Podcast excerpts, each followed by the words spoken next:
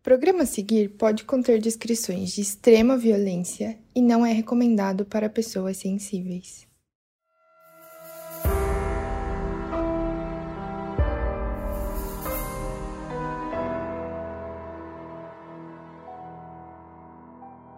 Notou alguma coisa diferente? Essa voz aí é de um apoiador do nosso podcast. Agora, uma das recompensas é gravar o nosso aviso inicial. Nossos apoiadores também têm acesso a episódios exclusivos, assistir a uma gravação ao vivo, sorteios de prêmios, acesso a um fórum onde a gente divide notícias exclusivas, comenta os episódios e muito mais. Para quem se interessar, tem o link na descrição.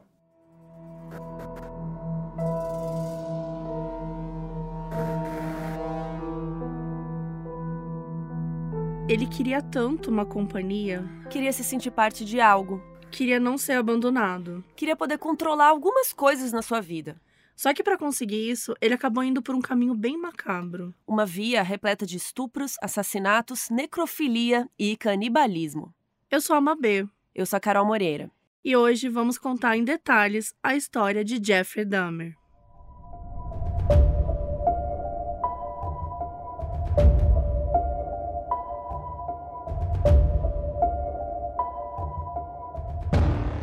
Oi, Brasil! Se você está pensando, o que aconteceu? De novo um episódio meu sobre. Jeffrey Dahmer? Sim, você pensou certo! É isso, gente. O nosso quinto episódio do Modo Operante. Se você Faz 84 Acompanha. anos. acompanha a gente desde aquela época, sim, a gente já tinha feito um episódio. Só que esses cinco primeiros episódios que a gente fez, a gente fazia daquele nosso jeitinho lá no início, que era um pouco mais É mais resumido, comentar, né? mais para comentar. E muitas vezes vocês pedem pra gente refazer alguns desses episódios. A gente sabe que a gente tem prometido também o Ted Bundy, enfim. Um dia, um dia ele vem. Um dia ele vem. Mas até por conta da repercussão da série, do documentário que surgiu, a gente resolveu refazer, então, o episódio do Dahmer. E assim, gente, ele tá muito grande, ele tá... Acho que a gente tem ele no livro, né, do Modus. Então Tem tá- mesmo. tem lá no Modus Operandi, Guia de True Crime, tem toda a história dele lá, mas também tá um pouco resumida, né? Porque não é um livro sobre a história dele, é um livro sobre é um guia de True Crime, mas a gente colocou aí um pedacinho, né, dessa história em vários lugares durante os anos, e dessa vez a gente veio contar ela o mais detalhado Completa. possível, é É, a gente escreveu muito, esse roteiro tá enorme. enorme. Então se prepara, pega um café. Não vai almoçar, que não vai ser legal. É, gente. Mas vamos que vamos, fazer faxina, que vai dar pra fazer um faxinão um hoje. hein? faxinaço, um Então, bora. faxinaço. Bora.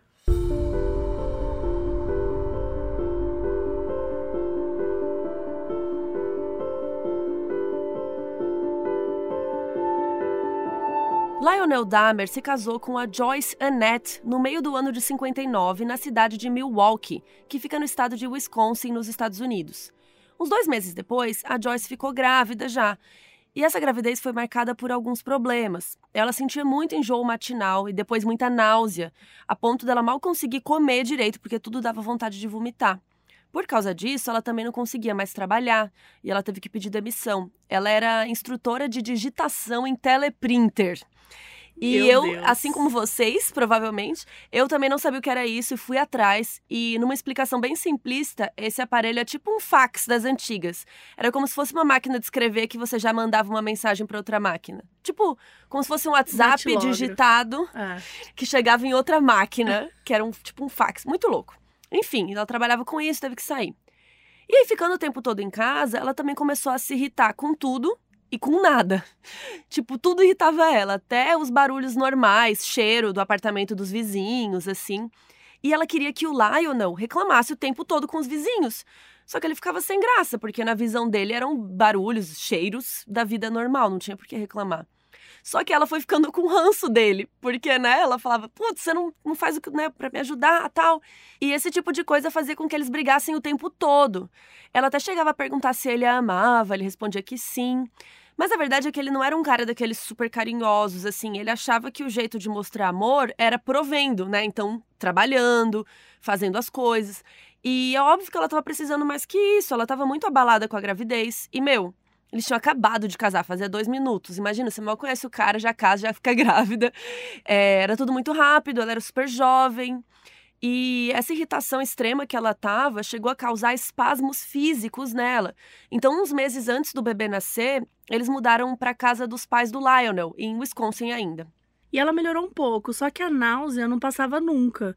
E ela começou a ter, inclusive, convulsões. Ela ficava com rigidez nos músculos, tremedeira, olho esbugalhado e às vezes até babava. Para piorar, nenhum médico sabia dizer o que estava acontecendo. A única forma que arranjaram foi injetar algumas medicações, como barbitúricos, morfina e outros. E outros médicos achavam que essa condição estava sendo causada por algo emocional, psicológico, talvez alguma questão sobre virar mãe, sobre estar grávida, né, do primeiro filho, que a gente sabe que é um momento difícil e tal. O Lionel estava cursando pós-graduação em Química na Universidade Marquette, e ele ficava muito tempo lá principalmente nos meses finais da gravidez. Então a Joyce acabava ficando muito sozinha com os pais dele. Por conta dessa questão toda, né, física e emocional, no fim das contas, gente, tinham dias que ela tomava 26 pílulas. Só dos remédios que eram indicados para ela. Nossa, assim. imagina o estômago disso. É, tipo, era um negócio super pesado, ainda mais que ela tava grávida. É, muita coisa. E até que na tarde do dia 21 de maio de 1960, finalmente nasceu o primeiro filho dela. Jeff Lionel Dahmer. O bebê deu uma acalmada ali nos ânimos do casal, daquelas questões todas, mas só por alguns dias, porque a amamentação não estava sendo fácil, e quase nunca é. E a Joyce começou a ficar mal de novo. O tempo ia passando e outros problemas foram aparecendo, além das brigas constantes do casal. E assim, provavelmente, nos termos de hoje, a Joyce deve ter tido depressão pós-parto, que é uma questão que afeta muitas mulheres, que podem ter os sintomas clássicos da depressão, só que aliado né, ao fato de não sentir conexão com o bebê que nasceu, às vezes de não querer a criança, isso acaba gerando uma culpa. Enfim, são muitas questões. Isso é realmente só um resuminho mesmo, para quem não conhece o termo, mas isso é super normal e comum e não significa que a mãe é uma mãe ruim, até porque dá para você trabalhar isso com médicos e tudo. E assim, só o puerpério por si só, que é essa fase depois que o bebê nasce, já é muito difícil, né? Então, ainda mais se você acaba sendo diagnosticada com algo assim, realmente é muita coisa, né? E pelo visto, ela com esses né, essa, esses sintomas todos que ela teve, tomando muito remédio, era tudo muito pesado para ela, né? E aí, quando o Jeff estava com quatro meses, eles precisaram sair da casa dos pais do Lionel e se mudaram para a rua Van Buren, lá em Milwaukee ainda. Era uma casona antiga, grande, que o proprietário tinha dividido em seis apartamentos. E eles ficaram com um desses apartamentos que tinha um quarto. E os anos foram passando, o casal tinha bons momentos, às vezes, às vezes dava uma brigada, mas estava assim uma adaptação boa. Quando o Jeff estava com dois anos, o Lionel recebeu uma proposta para trabalhar como professor assistente de graduação no programa de PhD da Universidade de Iowa. Então eles se mudaram para o campus da universidade em Ames. Então, só para vocês entenderem, Milwaukee fica no estado de Wisconsin e Iowa é um outro estado que fica ali pertinho do lado. E aí, enfim, eles tinham uma casinha menor, toda de madeirinha, que estava meio caída, que a universidade ofereceu para eles. E a Joyce trabalhou muito para a casa ficar legal, né, ficar um lugar gostosinho para eles morarem. E com o tempo, o Lionel se mexeu lá na universidade e passou a ser assistente de pesquisa, que era uma função que ele gostava muito mais, porque aí ele ia passar mais tempo no laboratório. Digamos que ele não gostava tanto de trabalhar com gente, ele gostava mais de ficar lá com as substâncias químicas, com as coisinhas dele. E como ele curtia muito, ele acabava trabalhando mais ainda e até passava algumas noites lá. E infelizmente, a Joyce foi ficando mal de novo. E ela também, né, com tudo isso que estava acontecendo, ela era um pouco ausente, mesmo estando perto ali do filho pequeno. Ela não conseguia sentir uma conexão muito forte com ele. E as brigas voltaram, só que dessa vez muito piores, porque ficaram físicas. De acordo com Lionel, a Joyce às vezes pegava uma faca e ficava meio que tentando atacar, assim. Ela não ia atacar de verdade, mas fazia uns movimentos de ataque com a faca. E quando acontecia isso, ele ficava puto, saía da casa, saía do ambiente, deixava ela lá sozinha. O Jeff também tinha algumas questões. Ele vivia doente. Eles chegaram a levar o Jeff na universidade e ele tomou um monte de injeções. Chegou um ponto que o bumbum dele estava cheio de marca de agulha e ele começou a pegar ódio, né, de médico e enfermeiro. Mas fora esses momentos, o Jeff era uma criança feliz, gostava de ir no zoológico, brincar, ouvir histórias na hora de dormir, era tudo bem normal. Teve uma vez que o Lionel estava passeando com o Jeff e eles encontraram um falcão noturno machucado, assim, caído no chão. E apesar de chamar falcão, ele não é enorme assim. eu não sei se você tinha uma impressão, mas eu fui pesquisar o que é falcão noturno. Eu tinha a impressão que ia ser tipo uma ave gigante preta, assim, sabe? Daquelas trevosa. Mas nem é, a gente vai deixar um site para vocês, é, um site, a gente vai deixar uma foto no site para vocês, porque eu fiquei muito curiosa e na verdade é tipo um, um pássaro assim bonito, diferente. É, nosso site é modusoperandipodcast.com. Entrem lá para matar a curiosidade, além de foto de falcão, vai ter foto da família Dahmer, de todo mundo, enfim. Entrem lá. E aí, beleza, né? Eles resgataram esse falcão, levaram para casa e cuidaram dele por semanas, até ele crescer e ficar fortinho e tal. Até que chegou um dia que eles decidiram soltar a ave. E foi um dia super bonito de primavera, a família estava toda junta, inclusive a Joyce, e ela se sentiu muito feliz de ver o falcão voando de volta para a natureza. Foi meio que um momento muito especial e bonito ali para a família. Quando o Jeff estava com quase 4 anos, em 64, ele começou a sentir uma dor na região da virilha. E depois surgiu uma protuberância no saco escrotal dele. Era uma hérnia dupla. Aparentemente era uma questão que ele tinha desde que tinha nascido e daí precisava operar. Só que mentiram para ele o que, ia acontecer e ele disse que ficou muito assustado, imaginando que pessoas estranhas estavam explorando seu corpo aberto.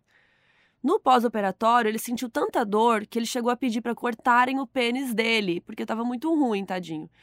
E aí, óbvio que quando ele voltou para casa, ele estava se recuperando, ficando mais quietinho, mas o Lionel reparou que essa vibe mais quieta, mais reclusa, meio que nunca mais passou. Mas pro fim desse ano de 64, o Lionel viu que embaixo da casa estava com um cheiro muito ruim, muito bizarro. Civeta é um bicho que é parente do gambá, que também é fedido. E, pelo visto, umas civetas tinham matado e comido uns roedores, uns ratos, e largaram os ossos ali embaixo da casa que essas casas americanas têm esse buraco embaixo, assim, esse que eles chamam de crawl space, que às vezes para nivelar eles fazem, deixam um buraquinho embaixo, assim. Então, assim, tava uma mistura maravilhosa de cheiro de civeta, tipo meio de gambá, com cheiro de bicho morto. Assim. Aquela beleza. Tranquilo. Aí o Lionel foi lá, catou os ossinhos, tudo, e botou tudo num balde. E subiu de volta para casa. E tava ali contando pra Joyce, né? Ó, oh, aconteceu isso tal. E quando ele olhou, o Jeff estava fascinado com os ossinhos. Ele ficou pegando os ossinhos e jogando no chão e ele amou o barulho que o ossinho fazia quando caía. Ele ficou olhando os detalhes e tudo mais. Por volta aí dessa idade, dos quatro anos, o Jeff perguntou para o pai o que, que aconteceria se alguém cortasse fora o umbigo dele. E quando eles iam pescar, ele ficava muito deslumbrado com os órgãos dos peixes, com as vísceras, né?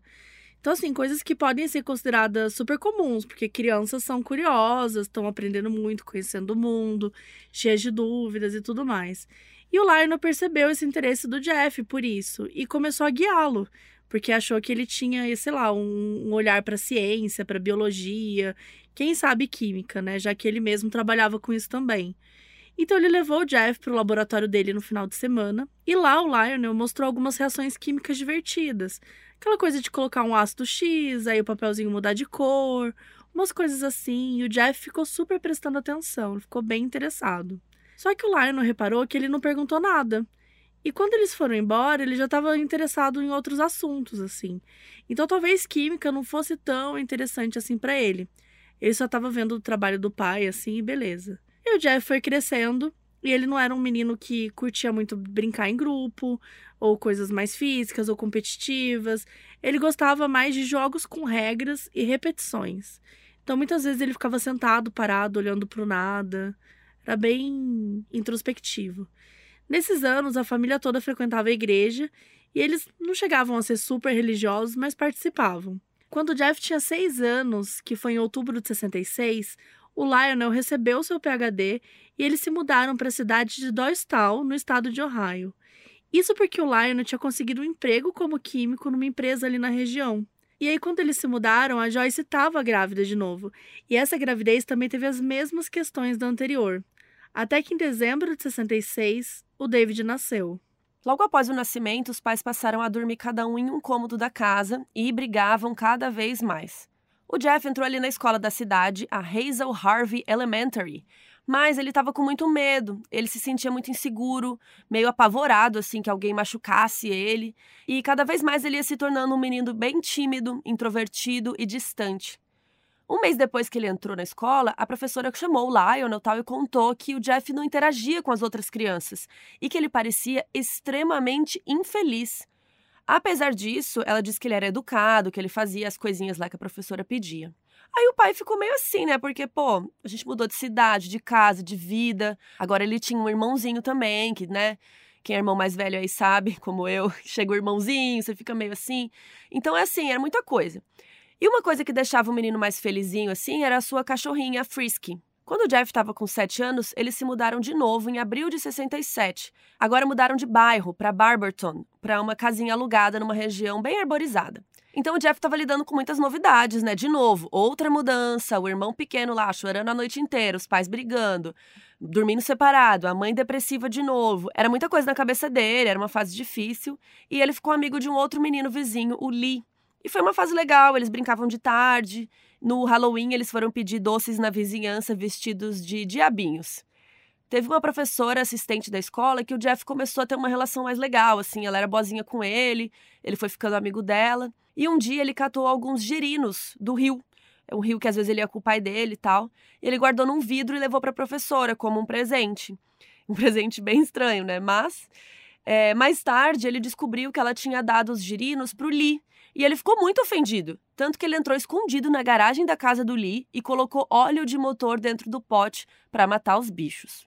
Então eles mudaram de casa de novo, agora para Beth Township, em Ohio, em 68. E essa casa era bem legal, porque ela ficava ao redor de uma floresta, tinha bastante mato, bicho, bem vibe natureza. Quando o Jeff estava com uns 9, 10 anos, o Lionel começou a notar outras coisas. O corpo do filho foi ficando cada vez mais rígido, ereto, assim. Parecia que as pernas dele só mexiam do joelho para baixo, ele estava meio durão. E aí teve uma época que o Lionel comprou um conjunto de arco e flecha para eles brincarem na área externa. Mas depois de pouco tempo, o Jeff perdeu o interesse também. Teve até uma viagem dos escoteiros que ele participou e pareceu gostar, mas depois ele não quis mais continuar no grupo. E aí, em julho de 70, a Joyce teve que ser internada na ala psiquiatra do Hospital Akron General. E ela estava tendo várias crises de tremedeira, insônia, um monte de coisa. E os médicos diagnosticaram como ansiedade extrema. Ela saiu de lá com três dias porque achou que estava bem. Só que um mês depois ela foi internada de novo. Isso ajudou ela um pouco, porque ela entrou para uma terapia em grupo, fez algumas amizades para lá e tal. Começou a trabalhar com artes manuais, inclusive macramê, que é um tipo de decoração com fios trançados. E depois ela participou de uns grupos também para ajudar outras mulheres. E aí um dia, gente, do nada, acredite se puder, ela viu um OVNI. É que nem você. Que nem eu. e ela ficou perseguindo o OVNI de carro, gente, a 90 km por hora. E depois ela escreveu o relato dela no jornal local chamado Beacon Journal. Então, assim, enfim, a, a Joyce, ela tava. Ela vivia tendo altos e baixos de saúde física e emocional. Aos 12 anos, o Jeff já tinha hábitos bem específicos e pouca coisa o interessava. E talvez vocês estejam pensando aí que se ele não gostava de fazer nada externo, né, de correr, de brincar, talvez ele gostasse de ler, né, de ficar ali horas no mundo dos livros e tal, mas não. Nem isso ele tirava proveito. Ele não gostava de música, de arte, de gente, de livro, de nada. Nessa época ele teve um outro amigo, um vizinho também chamado Greg, mas depois eles acabaram se afastando. E aos 15 anos, esse jeito do Jeff já estava bem estabelecido. Ele não se importava mais com nada que o pai tinha apresentado ou com o que os garotos da idade dele gostavam e faziam. Ele praticamente nem conversava direito, os papos eram mais perguntas e respostas curtas, sabe? Parecia que ele não, não ligava para nada. Inclusive, ele não tinha o menor interesse em meninas, em encontros, nada do gênero. Ninguém sabia ainda, mas ele já sentia que muito provavelmente o interesse dele eram outros meninos. Mais ou menos por essa idade de 14, 15 anos, ele deu uns beijinhos num garoto ali, né, da, da vizinhança, e eles ficaram deitados juntos depois, assim, foi a primeira experiência dele. Numa aula de biologia da escola, teve uma aula com um porco, enfim, né, um porco falecido. aula de anatomia, aquelas coisas de escola, assim. E ele pegou o resto do porco para continuar estudando em casa e depois ele manteve o esqueleto dele. E eu queria saber se na sua escola teve algo assim, porque na minha teve. Nossa, nunca. Nunca? Nunca. Na minha teve um olho de boi. E, meu, é tipo uma bolona, assim. Eu nem achava que isso tinha no Brasil. Não tinha no Brasil, meninas? Tem Cuiabá, tinha, me respeita. Mas, mas, tipo, era uma aula de, De anatomia biologia. e eles levavam um bicho morto? Não o bicho inteiro, né? No meu caso, Aham. levou o olho do boi. E aí tinham vários olhos pra, pra, sei lá, grupinhos de três, quatro alunos. Pra gente ver, sei lá, a retina, a córnea, o, né, as partes lá do olho. E mais umas aulas pra frente, acho que isso era tipo na oitava série, assim, Aham. sétima, oitava série. E mais pra frente teve o coração de boi, que é deste tamanho. Ninguém tá vendo, vocês não estão vendo, mas imagine, gente. Nossa, É gigante. que horror Pra gente isso. ver. Ah, pra ver as artérias, as veias, a horta. E assim, na aula do boi, eu desmaiei, do coração, eu desmaiei. Eu comecei a ficar assim, gente, não tô bem, não tô bem. É, anos depois virei vegetariana, né? Eu não, não fiquei. Do olho deu, assim, mas eu não encostava. Aham. Mas a minha amiga que se tornou médica depois pegou em tudo. Ela, olha a horta, que legal. E eu assim, gente. Gente. Aí eu não terminei a aula, fiquei lá fora mesmo. Mas tinha, teve pelo Inclusive, menos esses, eu lembro. Vale a pena, gente. Conta aí se por acaso vocês tiveram aula, porque Isso, eu- fala a a gente cidade. sempre vê nos Estados Unidos. Eu sei que se existe aqui, eu acho que é algo mais raro, assim. Então, eu acho que porque- depende do, do interesse do professor, de É. conseguir esses Porque nos órgãos. Estados Unidos a gente vê em todas, Todos é, filmes, todos os assim. filmes, assim, eles sempre mostram. Parece ser algo que realmente acontece. Eles dissecam sapos juntos. Sempre você vê isso, né, em algum laboratório, em algum filme. Mas eu, pelo menos no Brasil, assim, no ensino médio, eu nunca tinha ouvido falar. Pois é, a gente teve esses dois, né? Não teve o porco inteiro, enfim. Uhum. Mas Acho é. que o máximo que eu vi foi uma cobra morta, que a Hum. professora levou pra sala. E aí, pra gente ver também, acho que foi eu isso. visitei em algum lugar que tinha um monte de cobras. Tipo o Butantã, assim, de- Aham. de, Cuiabá, será? Não lembro, mas eu lembro que eu fui num lugar que tinha várias cobras, assim, eu fiquei apavorada. Gostava. aquelas aulas do Harry Potter. Você gosta eu, de que- eu cobra? queria, eu queria ter cobra, tipo, Ai, de tá louca. estimação. Não! Vendo- Eu acho errado, assim, hoje, É. mas, mas naquela época, né, criança, assim, tipo, eu achava legal. Deus é pai. Mas enfim, coloca aí que cidade você estudou e se rolou alguma coisa assim. Enfim, no ensino médio, ele começou a ter umas atitudes na escola para chamar atenção, como de repente imitar o som de uma ovelha gritando no meio da sala de aula. Ele fingia ter ataques epilépticos no meio do corredor e até chegou a se infiltrar na foto da Sociedade de Honra Nacional, que é um grupo lá da escola. E, tipo assim, ele claramente não fazia parte do grupo. Ele entrou, se infiltrou na foto e saiu. E depois o fotógrafo ficou muito bravo e pintou a cara dele em todas as fotos com uma canetinha. Gente, deu trabalho, né? É, dá trabalho? Mas ele ficou puto, né? É. Bom, por volta dessa época também, ele já tinha algumas fantasias é, mais pesadas de tortura, mutilação e assassinato.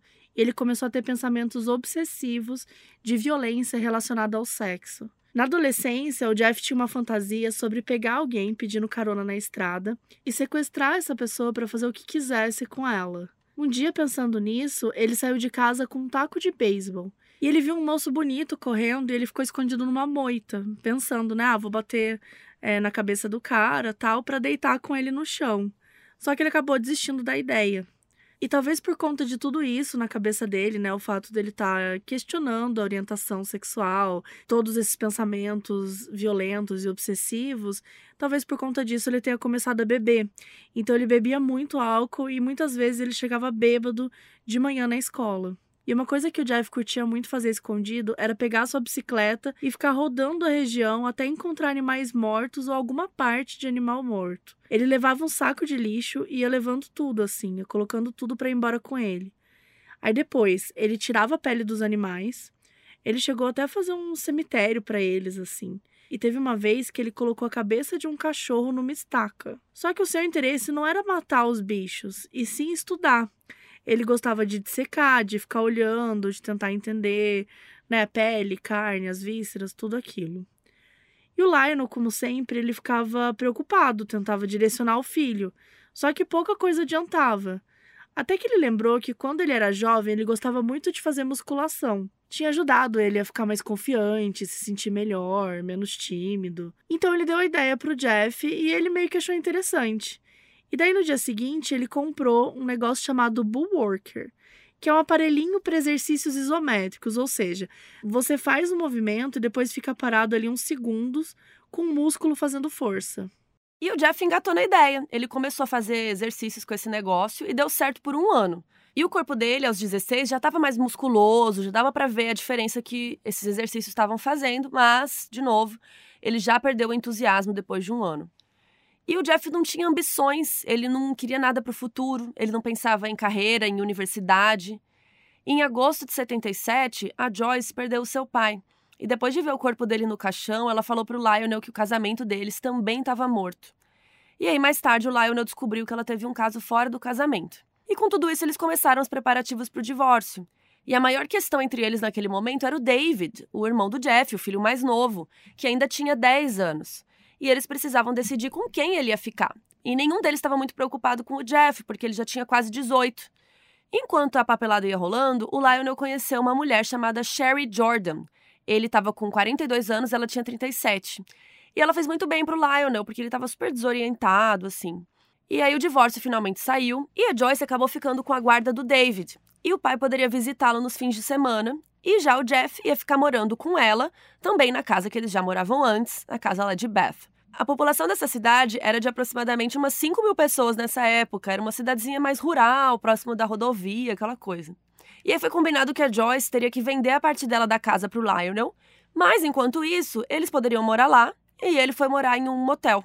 E aí, no verão de 78, o Jeff ficou mega largado sozinho, porque a mãe e o David se mudaram de casa. E o pai, morando num motel, ele aproveitou desse tempo para fazer o que bem entendia, inclusive realizar um desejo que ele estava reprimindo fazia muito tempo.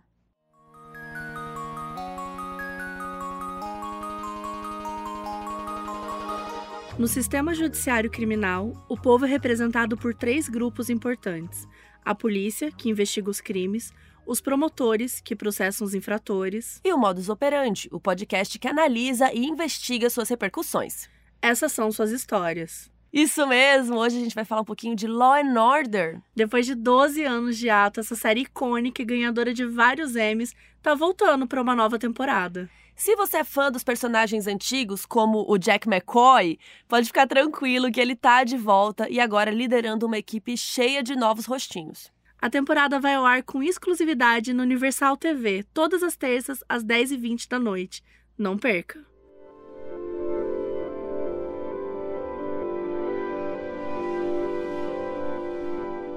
Em maio de 78, Jeff se formou no colegial. Ele tinha recém completado seus 18 anos. E ele era agora um rapaz magro, musculoso, usava óculos, cabelos castanhos claros e sempre estava muito ereto. Sem nada para fazer e sem ninguém para incomodar, o Jeff só bebia o tempo todo. Umas semanas antes de se formar, um professor tinha notado que o Jeff estava sentado bebendo várias latas de cerveja. E ele poderia, né, tipo, denunciar, afinal estava na escola. Só que o Jeff disse que ele estava com muitos problemas em casa. Então o professor meio que deixou passar. No dia 18 de junho de 78, o Jeff acordou e começou a beber. Mais pro fim do dia, ele viu que as bebidas estavam acabando e que ele tinha que sair para comprar mais. E na volta da loja, ele viu um moço bonito pedindo carona e parou o carro para ajudá-lo. E esse homem era o Steven Hicks, de 18 anos, que queria uma carona para uma outra cidade assistir um show de rock. Como estava um dia quente, o Steven estava sem camiseta e o Jeff logo ficou atraído pelo corpo dele, porque nessa época ele já era bem obcecado com os torsos, né, os corpos musculosos. Aquilo era muito atrativo para ele. E aí o Jeff o chamou para ir até a sua casa tomar umas cervejas, fumar um, antes de ir pro show. E o Steven concordou. Lá o Jeff deu a cerveja, ofereceu maconha, ele topou, tal, e ficaram lá curtindo. Em algum momento, o Steven falou da sua namorada, e o Jeff soube que se ele tentasse alguma coisa, ele não ia corresponder, né? Então, provavelmente ele não era gay, então o Jeff ficou mais na dele. Depois de várias horas conversando e bebendo, o Steven quis ir embora, mas o Jeff não deixou, porque ele não queria ser abandonado, e os dois acabaram brigando.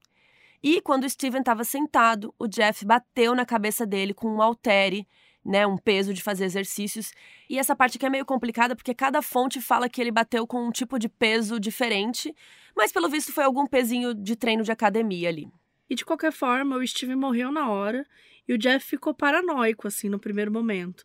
Só que depois, quando ele começou a raciocinar, ele foi percebendo que o Steven era uma vítima perfeita. Por quê? Porque ninguém tinha visto ele pegar na estrada o garoto. E melhor ainda, seus pais não estavam em casa, né? Fazia tempo. Então ele podia passar quanto tempo ele quisesse com o corpo dele. Então Jeff deitou ao lado dele por um tempo, até que ele ficou excitado e se masturbou. Depois pensou o que ia fazer com o corpo e todo aquele sangue e acabou escondendo o cadáver naquele espaço que a gente já comentou aqui, que tinha na casa, que era entre o chão e o primeiro piso da casa. Algum tempo depois, o Jeff se acalmou e dissecou o corpo como ele fazia com os animais, mas levou horas e horas, porque cada parte do processo deixava ele muito excitado. Ele guardou as partes em sacos plásticos e enterrou numa área arborizada atrás da casa. Várias semanas depois, ele desenterrou os restos mortais e separou a carne dos ossos, dissolveu a carne em ácido e jogou no vaso sanitário. E como ele ainda precisava se livrar dos ossos, ele resolveu pegar uma marreta e esmagar os ossos, e ele espalhou na floresta atrás da casa dele. A família do Steven Hicks foi no xerife falar do desaparecimento dele e até ofereceu uma recompensa de 2.500 dólares por informações que chegassem até o garoto. A polícia então passou a investigar pelas rotas que o Steven poderia ter passado para ir para o show e entrevistou vários amigos dele, mas sem muitos resultados. O Lionel sempre dava umas ligadas na casa para conversar com os filhos, mas teve uma semana de agosto que ele ligou todos os dias e ninguém atendia. Então ele resolveu passar na casa para ver o que estava rolando. Ele viu que o carro da Joyce não estava na garagem e decidiu entrar. E a Sherry ficou lá no carro esperando. O Jeff abriu a porta todo sem graça e contou que a mãe e o irmão tinham se mudado de casa e ele nem sabia para onde. Ou seja, ela não avisou o marido, ninguém estava sabendo que ele estava ali sozinho. Quando o Lionel entrou na casa, ele viu um monte de adolescentes andando pela sala meio perdidos, assim, tipo, meio drogados ou alguma coisa do gênero, porque ele falou assim que eles estavam tocando nas coisas, nos móveis, como se estivesse sentindo a textura. Tava todo mundo doidão, assim. E o Lionel ficou pistoleta, né? Ele mandou todo mundo vazar. E aí ele viu um monte de lixo, um monte de bebida, aquela bagunça na casa. A geladeira da casa estava quebrada, mal tinha comida. E aí nessa hora a Sherry entrou também, porque ele demorou, né? Aí ela entrou, ela viu a situação toda. E uma coisa que o Lionel achou curioso é que tinha um pentagrama desenhado com giz na mesa de centro. Depois ele descobriu que o filho estava fazendo uma sessão espírita para se comunicar com os mortos. E aí o Lionel não quis deixar o filho sozinho, então ele se mudou com a sua nova namorada, né, com a Sherry, para casa ali junto com o Jeff. No começo até começou a dar certo, assim, o Jeff estava ajudando na casa, estava sendo gentil. Até que um dia a Sherry notou que ele estava super bêbado no meio da tarde. E o Lionel mal sabia que o filho bebia, muito menos que ele era alcoolista. O Jeff explicou que ele bebia porque ele não tinha mais nada para fazer. Ele estava completamente entediado. E o Lionel estava preocupado, né? Mas ele também estava tentando encontrar o outro filho, o David. Porque a Joyce meio que sumiu do mapa. Então ele meio que estava procurando o Dave na época. E aí ele foi procurando, procurando. E aí, quando as aulas voltaram nas escolas, ele passou a visitar várias até encontrar o Dave. E aí ele encontrou o filho finalmente tal. E aí o Lionel resolveu matricular o Jeff na Universidade do Estado de Ohio. A Sherry ficou super empolgada para ajudar, foi fazer compras para ele, tipo escolher uns looks para usar na faculdade. Ela meio que tentou dar uma animada assim no garoto. Apesar disso, o Jeff não estava nada animado, né? Mas ele não tinha muito o que fazer e meio que aceitou. E ele não sabia direito o que, que ele queria, né? Porque as universidades lá dos Estados Unidos não são que nem aqui, né? Aqui você escolhe um curso, acabou. Você vai lá e vai fazer todas as matérias daquele curso e fim. E lá não, lá você pode fazer várias matérias, você pode escolher no que, que você quer se formar. Então ele meio que achou que queria alguma coisa relacionada com negócios. E aí, quando ele foi fazer a mala para ir para a faculdade, olha que interessante. Ele colocou duas fotos do cachorro dele e pegou uma pele de cobra que ele tinha guardado da época dos escoteiros. Bom, ele estava lá estudando e o casal foi visitá-lo depois de um tempo. Ele parecia estar feliz, ele mostrou o seu quarto, que estava super arrumadinho, deu volta com eles pelo campus. Só que, para surpresa do Lionel, no fim do primeiro trimestre chegaram as notas dele. E, gente, as notas eram horríveis. Ele não completou quase nenhuma aula. E as que ele fez, né, mais ou menos, ele tirou notas horríveis. Sem contar algumas matérias que ele largou no meio do caminho. E o Jeff é, tava com vergonha, né? Então, sempre que ele fazia alguma coisa errada, ele ficava, ah, desculpa, pai, né? Ficava com vergonha. E deu lá umas desculpinhas, e a maior desculpinha que ele deu é que ele simplesmente não conseguia acordar cedo para ir pra aula. O Lionel decidiu então que não ia mandar ele de volta, né? Porque claramente ele não tava levando nada a sério. E o Jeff ah, ficou aliviado, porque ele não tava muito afim, né? Alguns dias depois, o casal voltou lá pro campus para catar as coisas do Jeff, né, do, do quarto dele. E apesar de estar tá tudo até arrumado, os colegas do quarto contaram que com certeza ele tinha um problema sério com álcool, que o Jeff bebia todos os dias, chegando até a desmaiar de tão bêbado. E claro que com a ressaca, né, quem que vai acordar de manhã para ir pra aula com ressaca, né? Ele ficava mal dormindo até chegar à tarde. E a única coisa que ele fazia, né, que assim era a motivação de vida dele, era ir atrás de bebida. E para manter isso, ele começou a vender plasma sanguíneo para um banco de sangue local. É tipo quando você vai doar sangue, assim, mas nesse caso do plasma, o sangue passa numa centrífuga e tal, e eles tiram só o plasma mesmo para ajudar alguns pacientes de doenças específicas e tal.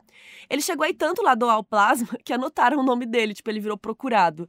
Esse cara não pode mais doar plasma, chega. E quando eles viram a situação que estava a faculdade, o Lionel falou que ele tinha duas opções. Ou ele arrumava um emprego ou ele ia pro exército. Então ele começou a levar o filho até um shopping ali perto, o Summit Mall. Isso porque ali tinha o Serviço de Emprego do Estado, que é um departamento do governo para ajudar quem está precisando de emprego. Então, o Jeff podia ir ali e ele também podia ir nas lojas do shopping, nas lanchonetes, enfim, tentar arrumar um trabalho por ali. Só que o Lionel deixava ele de manhã e buscava no fim da tarde, e nada. E, para piorar, o Jeff ainda começou a aparecer bêbado nesses momentos que o pai ia buscar. E uma das vezes o Jeff estava tão bêbado, mas tão bêbado, que o Lionel se recusou a levar ele para casa. Ele falou que ele não queria fazer a Sherry passar por mais essa de novo. Nessa época eles já estavam casados e ela ajudava com tudo e tal. Só que ele ficou muito puto porque o, o estado do, do garoto estava péssimo, assim. Ele falou: Meu, eu não vou levar isso.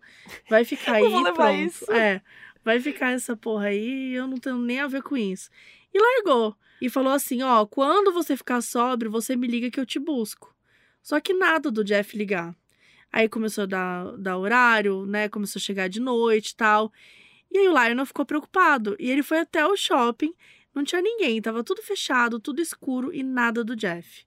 Ele voltou para casa e ligou para a polícia. Vocês estão sentados? A polícia sabia onde o Jeff estava, que ele tinha sido preso, apenas. Imagina, você liga para a polícia para achar seu filho. Ah, não, seu filho Ele tá, tá aqui, gente, já tá aqui, aqui. tá de boa, tá fácil essa. E por que, que ele foi preso? Ele foi preso por embriaguez e conduta desordeira. Aí o Lionel correu lá, pagou a fiança dele e assim, gente, esse foi o limite. O Lionel tinha decidido. Agora ele iria pro exército. Em janeiro de 79, o Jeff foi embora de casa para servir no exército. E ele tava com medo, claro, porque acho que nem precisa explicar, né, como que é o estilo de vida do exército, né, gente? Lá o Jeff ia ter que tomar jeito, ia ter que parar de beber, ia ter que acordar cedo, trabalhar, tudo mais. Em pouco tempo ele foi transferido para Houston, no Texas, como especialista médico. E seis meses depois ele voltou para casa para passar uns dias. E o Lionel e a Sherry encontraram um outro Jeff na rodoviária. Ele tava bonitão, cabelo penteado, cabelinho, como chama? Cabelinho na régua, Na régua. roupinha arrumada, tava assim, não tava sujo, sabe? Ele tava sorridente. E o Lionel, ele ficou assim, cheio de esperança. E essas duas semanas que ele passou em casa foram incríveis, assim, o Jeff parecia feliz, tranquilo, até o olhar dele tinha mudado. E saindo de casa, né, depois ele foi transferido para a Alemanha para servir como médico de combate, com funções de um auxiliar de enfermagem, assim, num posto médico. Só que ele passava os fins de semana inventando drinks. Ele usava a malinha lá de apoio, colocava coqueteleira, vários acessórios e ficava lá enchendo a cara, ouvindo Black Sabbath e se isolando do mundo. Ele ficava mais bêbado que cabra manca, gente. Ele tava assim, capo- capotava, assim, desaparecia, só voltava uns dias depois. Tinha vezes que ele bebia tanto que ele tinha umas explosões, assim, falava muita merda, inclusive coisas racistas para soldados negros que estavam lá. E como médico ali no exército, ele disse para um comandante que ele não tinha estômago para fazer muito mais do que medir a pressão arterial de um paciente, que ele não suportava picar ninguém para tirar sangue.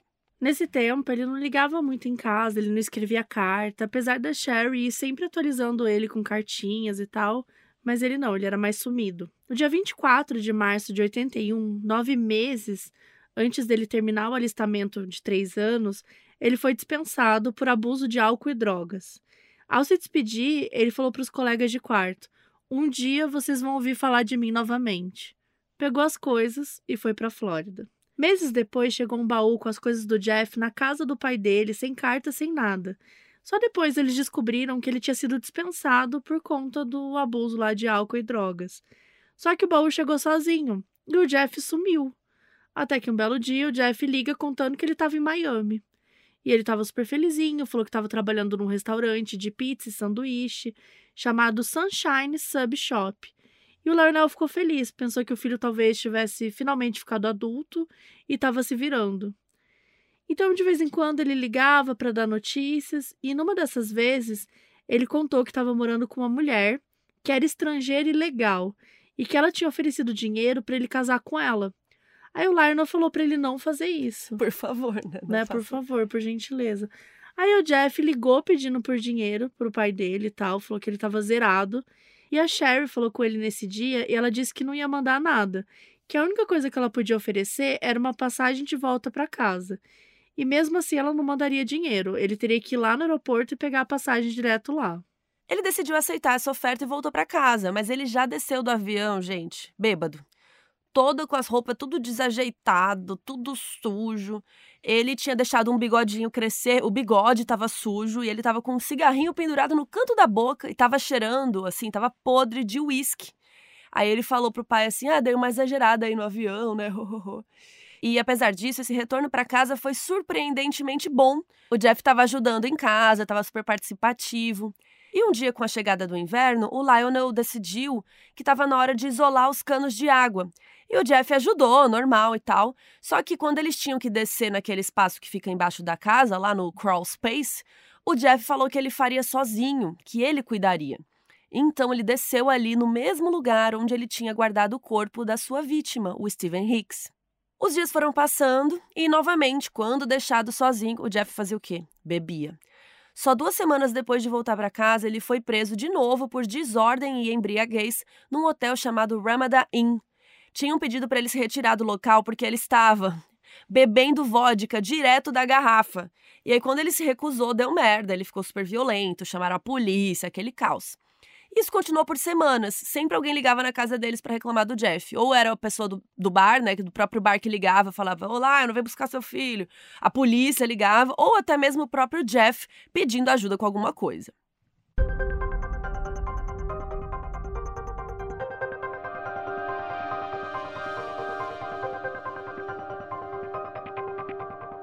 O Lionel e a Cherry não sabiam mais o que fazer com o Jeff. E no fim de 81, quando ele estava com 21 anos, eles decidiram que ele não podia mais ficar sozinho, porque sempre que deixava ele sozinho, ele ficava super bêbado.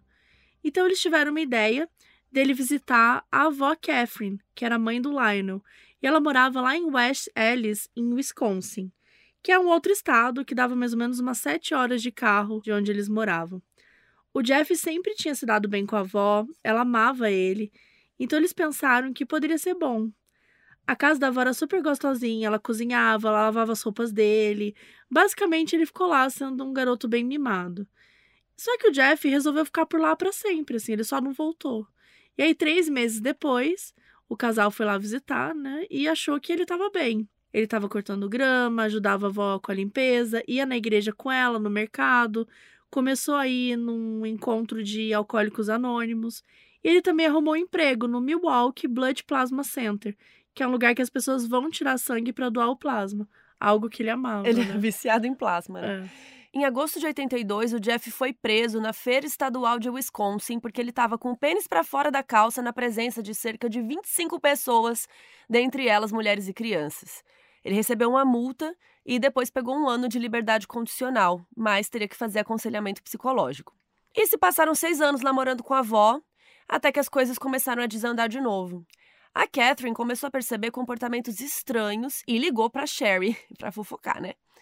Um dia, ela achou um manequim de uma loja, um manequim masculino, sabe? Aquele, sabe, todo mundo sabe o que é manequim, né? Sim. Precisa explicar? Não. Que põe a roupa. que fica na frente da Todo mundo loja, um é boneco. manequim Um boneco com a roupa. Enfim, ele tava com um manequim dentro do armário. E tava vestido com roupas esportivas, assim, o manequim.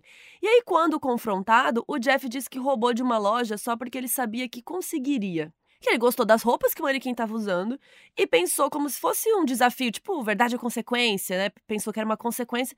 E ele pegou só pra zoar. E como que ele fez isso? Ele esperou a loja fechar, ficou lá dentro escondido, né? A loja fechou e foi lá e pegou o boneco lá, o manequim, separou ele em duas partes, tirou o torso e colocou em duas sacolas lá da loja e simplesmente saiu andando depois. E ele tava com esse manequim em casa e ele ficava brincando ali com ele, botando roupa, tirando, ficava ali, era uma coisa ali pra ele, deitava com ele, se masturbava do lado dele. Enfim, ele não contou essa parte, né, a gente que tá contando. Mas enfim, o Lionel mandou ele devolver tudo urgente pra loja, que aquilo era roubo. Mas ele falou que já tinha jogado fora, que era só uma brincadeira, kkk. E a Sherry ficou com uma pulga atrás da orelha. Ela falou: essa história é muito estranha, por que, que raios um jovem adulto teria um manequim dentro do guarda-roupa. Pra ela não fazia sentido isso. Assim, né? Pra ninguém. Pra ninguém, é. Mas ela, ficou, tipo, ela ficou mais encucada que o Lionel. Até porque o Lionel, ele viu o Jeff crescer, né? Ele já tava mais acostumado Ele com as passava coisas. pano pro filho. Pode ser, pode ser. Mas ele já tava mais acostumado com o jeito estranho do, do Jeff. Enfim. Aí o Lionel falou, pô, vamos então dar várias ideias aqui do que ele pode fazer. Você pode trabalhar com isso, você pode fazer aquilo, você pode estudar sei lá o quê. E aí o Jeff ficava meio, ah, bacana, bacana, legal, legal. Uhum, uhum, beleza. Assim, ele ficava falando que bacana, mas não se interessou de verdade por nada. Então Lionel resolveu matricular o filho numa escola técnica, que era o Milwaukee Area Technical College. Aí ele pagou a taxa lá certinho e descobriu que o Jeff não foi em uma unidade de aula. E por que, que ele não foi? Diz o Jeff que é porque ele tinha arrumado um emprego que ele achava que era melhor para ele. Ele realmente tinha arranjado um emprego. Aí mais pra frente, a avó achou uma arma embaixo da cama do Jeff. Ele falou que era uma arma para tiro ao alvo, coisa do tipo. Só que uma semana depois, quando o Lionel e a Sherry foram lá visitar, não era nada do que ele tinha falado, gente. Era uma ponto .357 Magnum, é uma puta arma. Inclusive, a gente vai deixar uma foto lá no nosso site, modosoperandepodcast.com, da arma também, para vocês verem o tamanho da bichinha. Então, apesar dos papos do Jeff, o Lionel pediu para um amigo vender a arma e deu o dinheiro da venda pro Jeff. Daí vai de novo a veinha ligar pro Lionel. Ó, oh, meu filho, agora o Jeff tá sumindo o final de semana inteiro. Às vezes ele fala que foi para Chicago, às vezes ele falou que fica dando rolê perto do shopping. Quem que fica dando rolê perto do shopping o fim de semana inteiro, né? Enfim. Uhum. Sem contar que um dia ela tava normal descendo as escadas de casa, assim, né? Vida que segue. E o Jeff lá de baixo gritou pra ela: Não descer, não desce. Não desce que eu tô pelado. Aí ela ficou assim: Hã? Outro dia, ela viu o Jeff com um moço que parecia bêbado. E ele tava tentando deixar o cara no ponto de ônibus e o homem ia meio que caindo pelo caminho, assim. Daí o Jeff levantava ele, ia carregando, até que conseguiu colocar ele dentro de um ônibus. Depois o Jeff explicou pro pai que era um amigo casual que ele tinha conhecido e decidiu levar para casa. E como os dois estavam bêbados, ele não quis incomodar a avó. E caso o amigo vomitasse, alguma coisa assim, ele achou melhor ir pro porão. E daí eles ficaram lá no porão um tempo até o cara ficar mais sóbrio, e em seguida ele tinha levado ele pro ponto de ônibus. No outro dia, a avó, Catherine, sentiu um cheiro bizarro saindo da garagem. E o Jeff explicou que era a caixa de areia do gato. Mas a bicha não acreditou e ligou pra Sherry para fofocar. E lá foi, aí, né, aí o Lionel ligava pro Jeff, aí o Jeff explicava. Ele disse que gostava de fazer experimentos com resto de galinha, frango, então ele colocava umas partes no ácido para ver o que, que ia acontecer. Numa dessas, ele falou pro pai que tinha achado um guaxinim na rua e ficou experimentando com ele. E assim, gente, resumo, era assim o tempo inteiro. A véia percebia algo, ligava pra Sherry, o Lionel ligava pro Jeff, ou aparecia, né, lá na casa, viajava no fim de semana, era um ciclo, assim. Em janeiro de 85, aos 25 anos, o Jeff começou a trabalhar na fábrica de chocolate Ambrosia, em Milwaukee, e até começou a pagar 300 dólares para viver com a sua avó.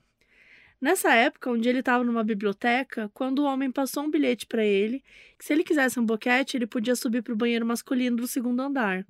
Ele não foi, mas ele começou a ter cada vez mais fantasias e ele queria finalmente transar com o homem. E ele descobriu umas livrarias gays.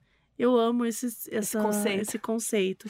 Que eram umas livrarias que tinham, obviamente, livros né, de temáticas gays, é, muito mais de homem, assim, homem com homem, e tinha um quarto nos fundos, onde você podia ir para transar ou tocar homens e tal, sem ter que necessariamente se relacionar.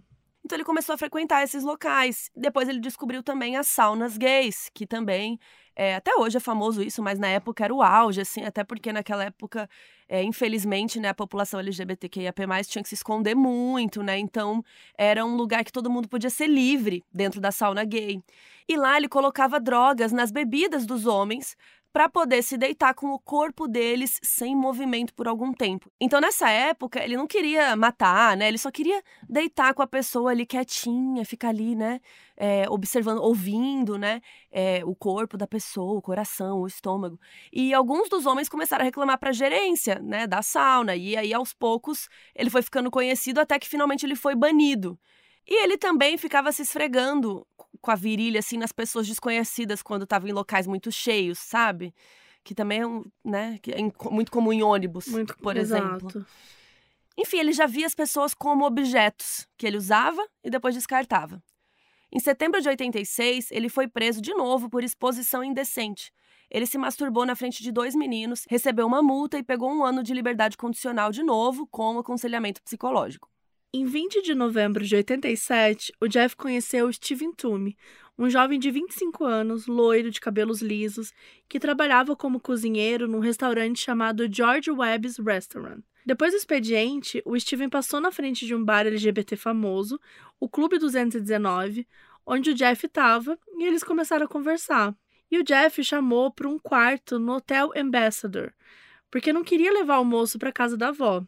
Eles ficaram super bêbados e o Jeff colocou um remédio para dormir na bebida dele, e eles acabaram capotando. Na manhã seguinte, o Jeff acordou com muita ressaca e quando ele olhou para o lado, o Steven estava morto.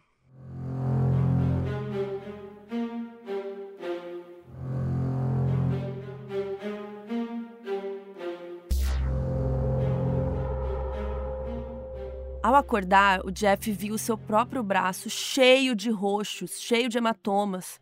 O Steven também estava com a barriga toda roxa, estava muito machucado, e quando ele olhou para o rosto dele, estava saindo sangue da boca. Claramente, o Jeff tinha batido nele até a morte. Só que ele não se lembrava de nada. Ele acordou, viu tudo aquilo ali, ele ficou nervoso, ele não sabia o que fazer, até que ele se concentrou, decidiu sair, comprou uma mala voltou e colocou o cadáver dentro. Ele ia passar só uma noite nesse hotel, por causa disso ele teve que passar duas. Aí ele chamou um táxi e foi para casa da avó. E lá ele praticou necrofilia, ele se masturbou em cima do corpo dentro do porão. Então ele desmembrou os restos mortais, colocou em sacos plásticos e jogou no lixo. Mas ele resolveu ficar com a cabeça por mais duas semanas, até que ele resolveu usar ácido e água sanitária para manter o crânio, que depois ele usou para olhar enquanto ele se masturbava mas o crânio estava muito frágil por conta da água sanitária, então ele acabou esmagando todos os pedaços e jogando fora. Foi a partir daí que o Jeff criou uma obsessão, e ele nem tentou parar essas fantasias mais. Os frequentadores do bar notaram que o Steven nunca mais voltou, né? Nossa, cadê aquele cara loiro tal, que estava sempre por aqui? Mas eles só presumiram que ele tivesse se mudado. A família do Steven deu queixa à polícia em dezembro. O pai dele, Walter Toomey, rodou a cidade toda falando com amigos, distribuindo cartazes com a fotografia do filho. Ele queria que a polícia investigasse, só que falaram que não podia fazer nada, porque não tinha sinal de que um crime realmente tivesse acontecido.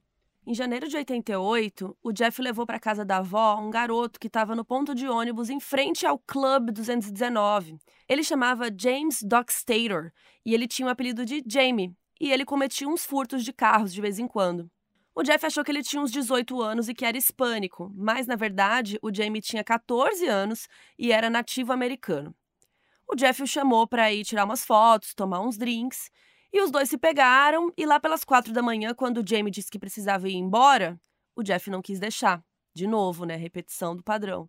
E aí colocou remédio na bebida dele. Quando Jamie apagou, o Jeff o colocou em cima de um lençol no chão e como ele sabia que em breve a avó dele ia acordar, ele resolveu estrangulá-lo. Se deitou um pouco ao lado dele, depois escondeu o corpo na adega e foi tomar café da manhã com a avó. E daí, quando ela saiu para a igreja, o Jeff recuperou o corpo e praticou necrofilia com ele. O corpo ficou mais uma semana no porão e, durante esse tempo, o Jeff desceu três vezes para se deitar com ele. A mãe do Jamie se chamava Deborah Veiga e ela deu queixa de desaparecimento do filho nos dias seguintes, mas nenhum sinal dele. Depois que a Catherine reclamou de um cheiro estranho na casa, o Jeff decidiu se desfazer do corpo da mesma forma que o anterior, ou seja, ele desmembrava, colocava nos sacos plásticos e jogava fora. Menos de dois meses depois, em 27 de março de 88, o Jeff conheceu um homem lindo de ascendência mexicana. O nome dele era Richard Guerrero e ele tinha 25 anos. Eles estavam num bar chamado Phoenix, que era perto do Club 219. Aquela região toda ali era conhecida por ter vários bares gays e tal. E ele chamou o Richard para ir para casa dele tirar umas fotos, assistir uns vídeos e, né, né, dar uma pegada. E aí, quando eles chegaram, eles ficaram, e aí o Jeff colocou as pílulas para dormir na bebida dele. E aí, de novo, estrangulou, violou o corpo, se masturbou em cima e desmembrou. Aí jogou tudo fora e seguiu a vida. A família do Richard ficou muito mal com esse desaparecimento. A mãe dele rezava todos os dias para ele voltar, porque antes, sempre que ele chegava em casa, ele avisava a mãe, porque ele não queria que ela ficasse preocupada. E ele tinha feito isso no dia anterior, né? Então, tipo, ele chegou do rolê à noite, ele avisou ela. E ele nunca ia embora sem se despedir, não tinha a menor chance. A irmã dele, a Jamie, sabia que ele estava morto, porque, conhecendo o irmão, ele jamais sumiria sem avisar eles. E além disso, duas semanas antes do desaparecimento dele, ele e uma namorada tiveram uma overdose e foram parar no hospital. E daí o Richard foi designado por uma consulta a um psiquiatra, que ia se dar no dia 30 de março, ou seja, dois dias depois do desaparecimento dele. E aí a família foi até o hospital para saber se ele tinha comparecido, mas o médico se recusou a falar. A irmã pediu para a polícia verificar essa informação e eles nunca foram atrás. A irmã lutou muito para tentar descobrir o paradeiro do irmão, e ela reclamava do descaso da polícia, que parecia que já tinha uma opinião formada sobre o Richard. Isso porque ele tinha uma ficha criminal desde os 10 anos de idade, quando ele foi preso por arrombar uma casa. Ele também teve algumas prisões rápidas por roubos de carro, assalto à mão armada e duas prisões por prostituição. A polícia falou que ele devia ter uma outra vida, uma outra família e por isso ele sumiu. Só que a família do Richard não concordava. E frustrados porque a polícia não fazia nada, eles resolveram contratar um detetive particular para investigar por conta própria. O Pablo, o pai do Richard, trabalhou durante 30 anos como jardineiro num campo de golfe de um clube. E todas as economias que ele tinha, ele usou para pagar os gastos com um detetive particular. Só que, gente, o detetive deu um golpe neles, roubou o dinheiro, nem estava investigando nada. Foi assim, é muito triste isso. Mais pra frente, a irmã dele até chegou a entrar em contato com o programa Unsolved Mysteries, que era tipo uma linha direta da época, né, que ajudava a dar luz a alguns casos sem solução. Tem até série da Netflix baseada nesse programa, né, que é uma versão mais atual. A gente até já fez episódios aqui sobre um dos casos, enfim. Eles responderam ela que sem corpo eles não conseguiriam fazer um episódio, enfim, não conseguiriam ajudar. Então eles resolveram colocar a foto do Richard no Milwaukee Journal e receberam vários trotes. Uma das ligações parecia ser de alguém que realmente tinha visto Richard, então a Jamie entregou as informações para a polícia, mas, mais uma vez, eles não fizeram nada. Em algum momento nessa época, a gente não sabe exatamente quando, o Jeff levou uma cabeça mumificada de uma das suas vítimas para a fábrica de chocolates. Ele deixou a cabeça dentro do seu armário e ele ia lá trabalhar. Ele mesmo não sabia exatamente o motivo, mas ele só sabia que ele estava com uma obsessão de ficar com as suas vítimas junto com ele o tempo todo.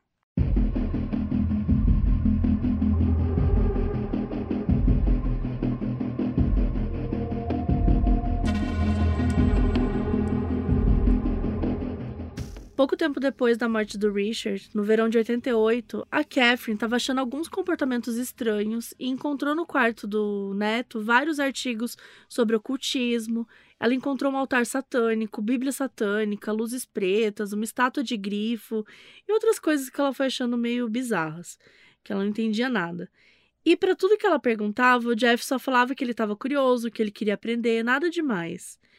Quando o Lionel perguntou para o Jeff sobre uma substância preta escorrendo pela lata de lixo, ele explicou que era para remover quimicamente a pele dos animais mortos que ele encontrava.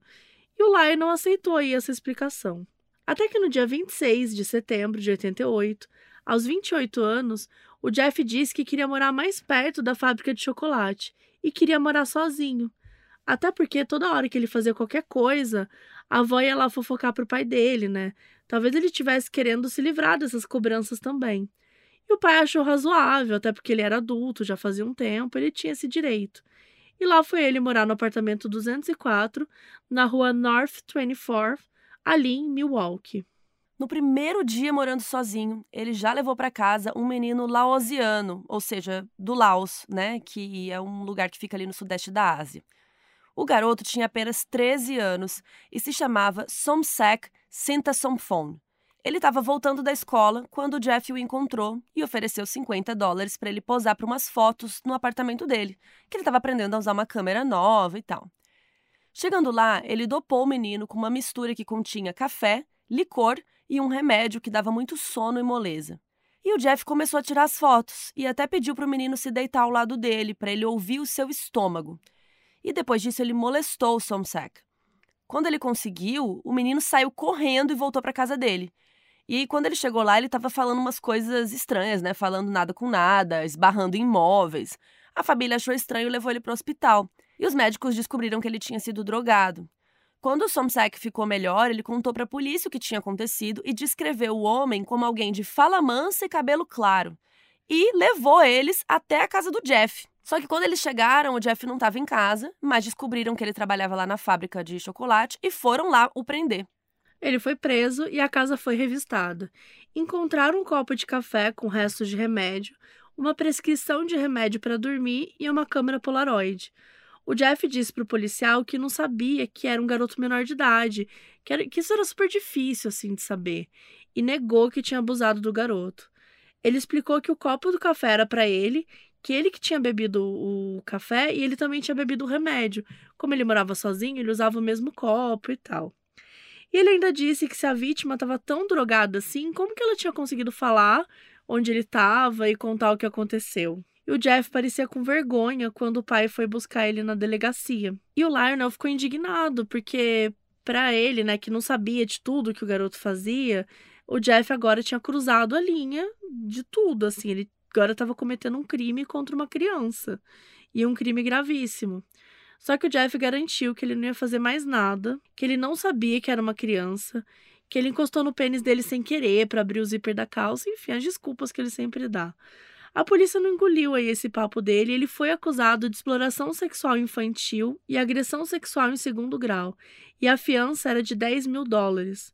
O Lionel contratou Gerald Boyle para representar o seu filho como advogado, e ele pagou a fiança. Em 30 de setembro de 88, na audiência preliminar, ele se declarou inocente e foi liberado após pagar 2.500 dólares. O Jeff foi morar de novo com a avó, era uma condição para ele poder sair com a fiança. E oito meses depois ele foi sentenciado. Quando o pai foi buscá-lo lá para ir para o tribunal ouvir a sentença, o Lionel achou uma caixa de madeira trancada. Em alguns relatos falam que é de madeira, outros falam que é de metal, então a gente não sabe exatamente.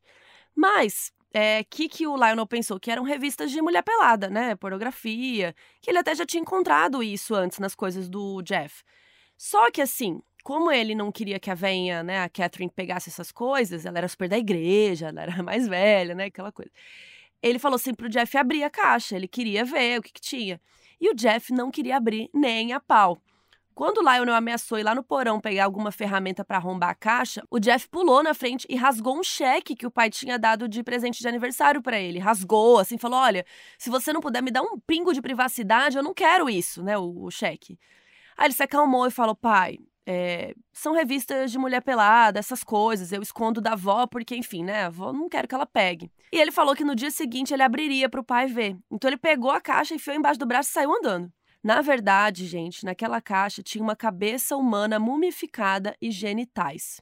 No outro dia de manhã, ele abriu a caixa para o pai e tinham revistas pornô dentro, ou seja, ele tirou né, e trocou. Depois disso, seguiram para o tribunal e o Jeff foi condenado à prisão de um ano em um programa de trabalho no Milwaukee County House of Correction. Além disso, ele também foi condenado a cinco anos de liberdade condicional, ou seja, é, depois que ele saísse né, dessa primeira parte aí, ele poderia permanecer livre, nesses cinco anos, só que ele teria que ficar se reportando para os oficiais. Nesse dia, quando o Jeff estava falando com o juiz, o Lionel percebeu que não tinha mais nada que ele, enquanto pai, pudesse fazer. Que tudo que ele tinha tentado para salvar o filho tinha sido em vão. Ele percebeu que ele precisava de ajuda. Enquanto o Jeff estava preso, ele escreveu várias cartas para o advogado do Jeff, o Jared Boyle, pedindo que colocasse o filho em algum centro de tratamento, ele acreditava que se curassem o alcoolismo do, do garoto, as coisas poderiam ter uma chance de melhorar. E ele poderia melhorar. E aí, nas próprias cartas, ele pedia para não soltar o, o Jeffrey, porque iam soltar ele depois de 10 meses de pena. E por que, que ele não queria que soltasse? Porque lá na prisão ele não teve um tratamento adequado para o alcoolismo. Então Lionel achava que se ele saísse, ele ia cometer crimes de novo, né? Sem tratar isso e tal. Com razão, né? Com razão. E aí o advogado disse que ele conversou com o Jeff, que ele estava ansioso para voltar para a sociedade, que ele estava com uma atitude positiva, que ele estava olhando para fazer um tratamento para o alcoolismo. Só que o Lionel pensou assim, tá, esse cara não vai fazer nada, eu tenho que ir mais alto. Ele escreveu para o próprio juiz Gardner falando as mesmas coisas. Só que ninguém se importou. Em março de 90, mesmo depois dos pedidos do próprio pai, soltaram Jeff depois de 10 meses. E lá foi ele morar com a avó, com a Catherine, de novo. Só que ele já começou a procurar um novo apartamento, que ele queria morar sozinho. E ele encontrou um prédio chamado Oxford Apartments, na rua North 25th, e pegou o apartamento 213. Essa era uma região que tinham muitas pessoas pobres, muitas pessoas que iam lá às vezes comprar droga, usar droga. Muitas famílias negras moravam ali naquela região. E ele achou esse apartamento lá e o oficial da condicional aprovou. Então agora, com seus quase 30 anos, estava lá o Jeff retomando a vida. Aí o seu pai e a Sherry foram lá visitá-lo na época de ação de graças, em novembro. E a visita fez o Lionel ficar bem otimista, assim, ficar mais tranquilo. A casa estava mais arrumadinha, estava limpa. Ele achou assim, tinham poucos móveis, era uma casa meio vazia assim, mas tudo ok. Tinha a cozinha unida com a sala, a geladeira estava limpa, tinha um sofá bege, uma cadeira e tinha um corredorzinho que ia para o quarto e para o banheiro. Só que nesse corredor tinha uma porta de correr e o Jeff colocou um cadeado nessa porta. Aí ele perguntou, né, para que, que ele colocou isso. Ele falou que era segurança. E outra coisa que o Lionel achou meio estranho foi que o filho comprou um freezer. Então, tipo, além da geladeira, ele tinha um freezer. E ele disse que era para economizar, porque aí ele poderia comprar coisas na promoção, congelar. E o Lionel falou: ah, sei lá, né? Faz sentido. Um mês depois, perto do Natal, o Lionel voltou lá com o David para visitar, né, o irmão do Jeff. E dessa vez o Jeff tinha instalado uma câmera em cima da porta e vários alarmes que, de acordo com ele, fariam um barulho muito alto caso alguém tentasse entrar no apartamento. No dia 25 de março de 89, o Jeff saiu do bar com dois homens. Anthony Sears e um amigo dele, que a gente não sabe o nome. O Anthony era um garoto negro, esbelto, muito bonito estiloso, que tinha 25 anos de idade. Ele era gerente de um restaurante e aspirante a modelo. Ele também tinha passagem pela polícia por furto e fraude em cartão de crédito. O Jeff chamou Anthony para tirar umas fotos e ele topou. E aí eles se pegaram. O Jeff drogou ele, depois estrangulou até a morte, violou o corpo e desmembrou. Sempre o modus operandi dele com todas as vítimas. O Anthony foi a sua quinta vítima, e dessa vez ele não jogou tudo fora. Ele resolveu ficar com a cabeça dele como troféu. A gente já explicou aqui o significado de troféu, né? Que alguns serial killers às vezes guardam alguns objetos das vítimas para de certa forma relembrar depois da história ou relembrar e viver de novo aquele momento, aquele dia. E no caso do Jeff Dahmer, é, ele utilizava partes do corpo como troféus também. E aí ele pegou a cabeça e ele ferveu até remover toda a pele e pintou de cinza. Porque se um dia fosse encontrado, poderia parecer um esqueleto, que é tipo um, um crânio assim, utilizado por estudantes de medicina. Então era uma forma de esconder ele um pouco. O Anthony costumava ficar fora de casa, assim, com amigos, assim, por bastante tempo. Então a sua família demorou algumas semanas para perceber que ele não tinha voltado. Como nessa época o Jeff ainda estava na condicional, ele tinha encontros com psiquiatras que tinham falado que ele estava menos letárgico, que ele estava interagindo mais com as pessoas, se abrindo, enfim, que ele estava melhorando. Só que assim, ele não estava.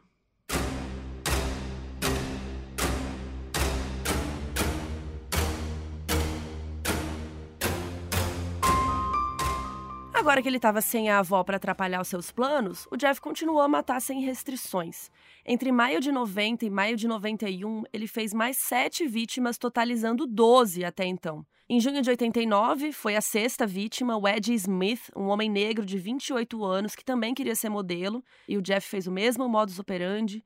A irmã dele, a Carolyn, prestou queixas alguns dias depois e nunca desistiu de encontrar o irmão. Em julho de 90, o Jeff conheceu sua sétima vítima, um homem negro chamado Rick Bix. Eles se conheceram naquele clube 219 e o Rick usava um outro nome, Raymond Lamont Smith. Ele fez o mesmo modus operandi com o Rick e, assim como Anthony, ele guardou a cabeça e pintou de cinza.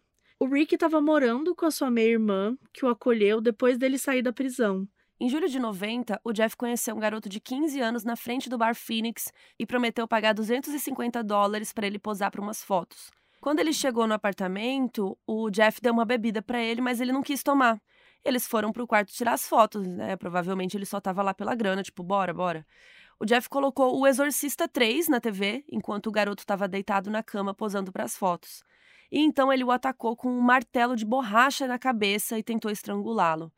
Só que o garoto convenceu o Jeff que não iria chamar a polícia se ele deixasse ele ir embora.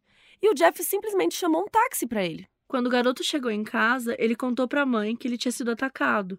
Só que ele não queria dar muitos detalhes porque a mãe não sabia que ele era gay. No dia seguinte, ele foi para um hospital local para tratar essas contusões, que ele estava machucado.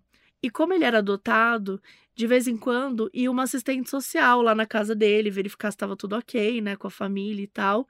E aí, quando ela foi, a mãe e ele contaram isso, que ele tinha passado por essa situação. Mas o garoto não sabia muita coisa. A única coisa que ele lembrava era o nome do cara, que era Jeffrey. E aí a assistente social falou que ia avisar a polícia. E aí passou um tempo, a polícia foi lá. Aí eles contaram de novo e tal, só que a polícia nunca mais voltou e nem disse se chegou a investigar. Spoiler, né? A gente sabe que não. Dois meses depois, o Jeff conheceu o Ernest Miller, um garoto negro de 24 anos. Dessa vez, eles se conheceram numa daquelas livrarias de adulto que a gente comentou, lá no centro da cidade. O Ernest estava para começar suas aulas na faculdade de artes em Chicago e queria se tornar um dançarino profissional. Ele era muito talentoso. O Jeff ofereceu dinheiro para tirar umas fotos, e aí vocês já sabem tudo o que aconteceu. E ele tirou várias fotos desse processo, né? Porque ele começou a tirar fotos dos corpos das vítimas em várias posições, dos membros, das partes, enfim, ele começou a também ter isso como um troféu. E também a família dele nunca desistiu de procurá-lo. Uma noite de setembro, Dahmer conheceu um homem negro de 23 anos chamado David Thomas. Ele estava perto de um barzinho gay que ambos frequentavam. O Jeff ofereceu ele dinheiro para ir para seu apartamento e eles não transaram, só que o Jeff ficou com medo de deixar ele vivo, porque ele ia saber que ele foi drogado, né? E talvez ficasse puto com ele. Então ele resolveu matá-lo. E como esse cara não fazia muito tipo dele, ele não guardou nada do corpo dele. A ex-namorada do David, a Chandra Binland, ela deu queixa do desaparecimento. Eles tinham uma filha de dois anos chamada Cortia, e ela dizia que o David era um cara muito legal. Durante o resto de 1990, ele não matou mais ninguém. Ele começou a participar de um programa de saúde mental e um para alcoolistas, mas ele continuava depressivo. Ele ainda se reunia com a sua agente de condicional, a dona Chester, e confessou estar sofrendo de ansiedade e depressão, ele fazia comentários sobre estar confuso com a sua sexualidade, sobre problemas financeiros, e ela achava isso meio estranho, porque ele até que ganhava relativamente bem, assim, ok, mas ele alegava que tinha muitos gastos. E ele também afirmou para ela ter pensamentos suicidas. No fim do ano, a avó do Jeff ligou no trabalho para saber como ele estava e tal, e depois ele contou para a agente da condicional que ele ficou feliz de saber que alguém se importava com ele. E a dona, né, a, a agente da condicional, ela ia anotando tudo, conversando com ele. Eles se encontravam duas vezes no mês e ela deveria, teoricamente, visitar a casa dele, mas como ele morava num bairro perigoso, ela nunca ia até lá. Ele disse para ela que ele tinha se envolvido com aquele menino Somsek, aquele garoto que sobreviveu e fugiu, denunciou ele para a polícia e tal, é, mas ele falou que nunca mais ia acontecer de novo. E ele também admitiu para ela ser gay e falou de algumas coisas. Ele queria mostrar para ela que ele estava melhorando, só que a verdade é que ele estava cada vez pior.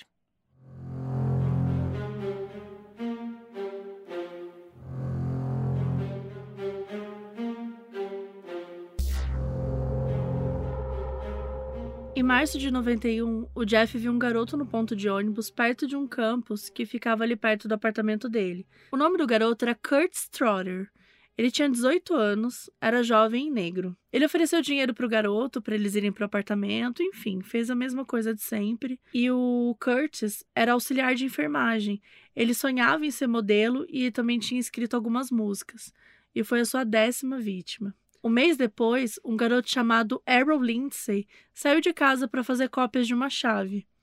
Ele tinha 19 anos e era o caçula de seis filhos. E o Jeff meio que encontrou ele casualmente, assim, no chaveiro, né? E mesmo o Errol aparentemente sendo heterossexual, o Dahmer quis chamar ele para sua casa e fez a mesma coisa de sempre. E a mãe do Arrow logo ficou preocupada, porque o filho dela era muito apegado à família, assim. Então, não tinha como ele fugir do nada, ele sumir sem avisar, sabe? Não fazia sentido. Um mês depois, o Jeff conheceu Anthony Hughes no Clube 219. Ele era um homem negro de 31 anos que tinha perdido a audição quando criança. Então ele se comunicava por meio da língua de sinais, escrevia, né? Ele lia lábios. Ele era mega estiloso e sonhava em trabalhar com moda. Ele frequentava bastante esses bares gays, ele era super bem quisto, um cara mega carismático. E em maio de 91, o Jeff mandou um bilhete para ele, oferecendo 50 dólares para tirar umas fotos. De novo, Jeff fez tudo igual. E quando o Anthony não voltou para casa, a família dele ficou desesperada. Dispararam fotos em todos os jornais, colaram pela cidade, perguntaram para as pessoas no bar, sabe? Eles fizeram de tudo para tentar encontrá-lo.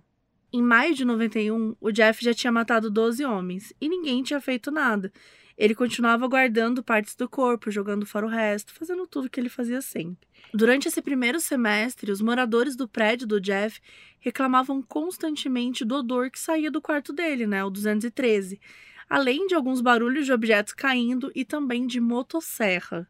O síndico, que era o Sopa Principal, ele ligava para o Jeff e ele sempre falava: Ah, o freezer quebrou. Ah, estragou a comida, o freezer quebrou de novo, os meus peixes morreram. Ele sempre tinha uma desculpa. Ainda em maio, ele fez mais uma vítima, e dessa vez era um garoto de 14 anos. Ele se chamava Conerex Sintasonfon. E sim, gente, você já ouviu esse sobrenome antes. Ele era irmão do Sonsek. Lembra aquele garoto que o Jeff tinha molestado e que ele conseguiu fugir, chamou a polícia, denunciou e tudo mais. Então, era o irmão mais novo dele. Só que dessa vez ele fez muito pior. Além de drogar o garoto, ele injetou ácido hidroclorídrico na cabeça dele. E aí, como ele percebeu que estava sem cerveja em casa, o Jeff simplesmente largou o garoto lá e saiu para comprar uma cerveja. E aí o menino conseguiu fugir, só que ele estava super desorientado. E ele estava pelado, né? Ele saiu correndo no meio da rua, cambaleando, uma situação bem assustadora. E aí umas moças viram ele na rua e chamaram a polícia. Essas moças eram Sandra Smith, de 17 anos, e a prima dela, Nicole Childress. E a Sandra morava ali num prédio que ficava do lado da Oxford Apartments, né, que era onde o Jeff morava. E a Sandra morava com a mãe, a Glenda Cleveland. E aí elas chamaram a polícia tal, e a polícia assim nem anotou o nome delas. Simplesmente nem aí. Aí quando o Dahmer voltou, ele encontrou três policiais na frente do prédio dele. E aí eles perguntaram o que estava acontecendo tal, e resolveram ir até a casa dele. E ele falou que eles eram um casal, que o garoto, né, o, o menino que tinha fugido tal, era namorado dele, que eles tiveram uma briga e foi isso. Os policiais entraram e as roupas do Conorek estavam dobradas em cima do sofá e o lugar estava assim, parecia bem conservado, né, não tinha nada muito estranho. E aí o menino ficou lá no sofá, sozinho, deitado, enquanto os policiais foram conversar com o Jeff, que mostrou umas fotos do Conerec posando para ele e tal, e disse que eles se conheciam, que eles estavam juntos, e ele ainda disse um nome fictício para ele. Ele disse que ele tinha 19 anos. E a polícia olhou assim e falou: "Ah, ele não parece menor de idade, beleza, aceitaram". O garoto estava jogado no sofá, claramente uma criança mas beleza, a polícia aceitou essa versão de que ele era um namorado que estava bêbado. E aí um deles até sentiu um cheiro estranho na casa, mas achou que era tipo um cheiro de cocô, sabe? Sei lá, uma coisa assim, não deu muita importância. E então eles simplesmente devolveram o menino pro Jeff e foram embora. Sim, eles nem investigaram direito o que estava acontecendo, eles olharam e falaram: beleza. Depois disso, o Jeff injetou novamente ácido no cérebro do menino, que faleceu. Nesse meio tempo, a Glenda, a mãe da menina lá que tinha chamado a polícia, ela ficou ligando para a polícia também, preocupada com esse menino, e disseram para ela que estava tudo bem, que eles eram namorados, aquelas coisas. Mas ela estava achando muito estranho, porque era uma criança, era muito novinho, tinha alguma coisa muito errada. Ela repete várias vezes que o garoto parecia uma criança que tava com um adulto. Porque nessa época o Jeff tinha o quê? Uns 30 e poucos anos, 30, né?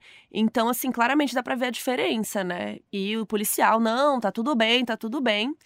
Aí a Glenda teve que aceitar. Depois disso, Jeff fez mais quatro vítimas em apenas dois meses. Em junho de 91, ele matou o aspirante a modelo Matt Turner, de 20 anos.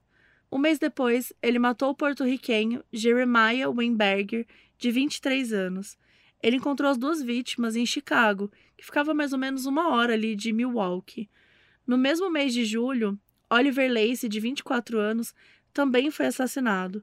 Ele era noivo e tinha um filho de apenas dois anos de idade. Joseph Bradhoff tinha acabado de se mudar para Milwaukee, era casado e tinha três filhos. Ele saiu para uma entrevista de emprego também em julho e nunca mais voltou. Também foi vítima do Jeff. No dia 22 de julho de 91, aos 31 anos, o Jeff levou mais uma pessoa para casa dele, o Tracy Edwards, um homem negro de 32 anos. Ele já seria sua 18ª vítima, mas ele conseguiu fugir com uma algema pendurada no seu braço esquerdo. O Tracy viu dois policiais do terceiro distrito sentados dentro do carro. Chegou lá desesperado, correndo, contou o que estava acontecendo com ele, tudo. Ele contou que um cara branco tinha levado ele para um apartamento ali perto, tinha tentado algemá-lo, tudo mais. E os policiais não conseguiram tirar essa algema porque era de uma marca diferente das que eles tinham, não tinham a chave e tal. E por essa razão eles decidiram ir com o Tracy até a casa do, do doido, né, que ele estava falando, para tentar remover as algemas. O Jeff abriu a porta e convidou todo mundo para entrar. E olhando dali, os policiais não acharam nada estranho no apartamento. Quando perguntaram sobre a algema, ele disse que realmente ele colocou no Tracy, só que ele não falou o motivo. E ele disse que a chave das algemas devia estar no quarto. O Tracy então falou que ele tinha ameaçado ele com uma faca, que estava no quarto e tal. E aí um dos policiais entrou no quarto e viu uma faca. E ali também tinha uma gaveta entreaberta que estava cheia de fotos Polaroid de homens pelados. Mas quando o policial pegou, assim, começou a olhar, quanto mais ele olhava, mais ele ficava chocado. Porque não era assim, tipo, pessoas vivas nas fotos. Tinham fotos de cabeça cortada, de membros, de torso em decomposição. Simplesmente partes aleatórias de corpos cortados em vários estágios de decomposição. Tudo ali nas fotos dele. E aí, gente, nessa hora, né, levaram o Jeff dali, começaram a chamar reforço, começou a vir um monte de, de, de, policial, e quando começaram a mexer na casa, eles começaram a encontrar várias coisas horríveis, como cabeça de pessoas dentro do freezer, cabeças escalpeladas, mãos, pés, coração, um esqueleto inteiro dentro do armário, vidros com conservas de genitais, galões enormes com corpos dentro. Enfim, uma cena de filme de terror.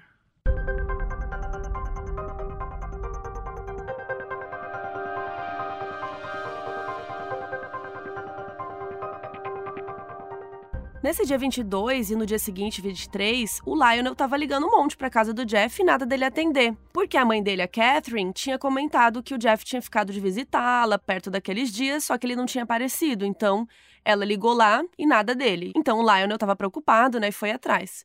Até que finalmente no dia 23 algum homem atendeu o telefone. Era um policial e ele falou que em breve algum detetive iria ligar para o Lionel. Mas o Lionel já estava tipo, detetive? O que, o que está acontecendo? E o policial acabou revelando que eles estavam investigando um homicídio. O Lionel já estava desesperado, achando que o Jeff que tinha sido assassinado. Mas o policial explicou que o Jeff estava vivo e estava bem. O Lionel ligou para a mãe dele na hora, né, para contar isso, e ela contou que a polícia estava na casa dela naquele instante. Eles estavam fazendo buscas em toda a casa, fuçando o quarto do Jeff, indo pro porão, e ela nem sabia o motivo, porque a polícia simplesmente não falou nada para ela. Um policial apareceu no telefone para falar com o Lionel e ele perguntou se eles suspeitavam que o Jeff tinha cometido um assassinato. E o policial respondeu que sim. E aí o, ele perguntou, tá, mas o Jeff foi preso por homicídio? E aí o policial confirmou. Primeiro, o Lionel ficou chocado. Aquilo tudo parecia impossível, só para ele, né? Mas enfim. E ele ficou muito chocado. Tipo, o filho dele, que ele carregou no colo, que ele ensinou tanta coisa. Como aquele garoto tinha virado um assassino. Só que por mais que isso já fosse horrível na mente dele, o que ele iria ouvir depois ia ser muito pior. Com o advogado do Jeff, o Boyle, com a polícia e na mídia, ele descobriu que o filho dele tinha matado várias pessoas, desmembrado, guardado pedaços e possivelmente até tinha comido algumas vítimas. O Lionel olhava ao redor da casa, das coisas, ele ficava pensando: será que o meu filho usou essa mesa aqui para desmembrar pessoas? Sabe? Ele ficou assim, chocado, né? Não tem nem o que falar, assim, o que, né, o que a pessoa vai pensar. E aí, quando as provas foram ficando mais claras na cabeça dele, então ele pensou: bom, então alguém influenciou meu filho para o mau caminho, né? Alguém do mal, alguém usou a solidão dele para fazer ele cometer crimes horríveis, né? Só que aos poucos ele teve que entender e aceitar que quem tinha feito tudo aquilo era sim filho dele. E aí até bateu uma culpa no Lionel, porque ele falou: Cara, será que eu não fui um bom pai? Será que é algo genético? Onde que eu errei? Então, Jeffrey Dahmer estava preso. E lembra da primeira vítima dele, que era o garoto que estava pedindo carona para ir no show do rock? Enfim, quando rolaram as descobertas no apartamento dele, dois detetives interrogaram Dahmer e ele contou sobre um homem que ele teria matado em 78, mas ele não lembrava o nome. Aí a polícia de Milwaukee entrou em contato com a polícia de Ohio para saber se tinha algum caroneiro desaparecido nessa época. E eles falaram do Steven. Aí mostraram uma foto dele para o Dahmer e ele confirmou ele tinha sido a sua primeira vítima. E na verdade, a maioria das vítimas ele só confirmava por foto, assim. Ele mal lembrava o nome, de tão impessoal que tudo aquilo era para ele. E em pouquíssimo tempo as notícias estavam bombando. Em praticamente todos os canais, jornais, todas as rádios, só se falava nisso. Apareciam imagens do Jeff, do Lionel, do apartamento dele, a polícia ali embaixo do prédio tirando as coisas, né? Homens tirando a geladeira, um barril gigante que tinha no quarto dele. É, tinha um monte de curiosos ao redor, óbvio, para tentar ver o que estava acontecendo.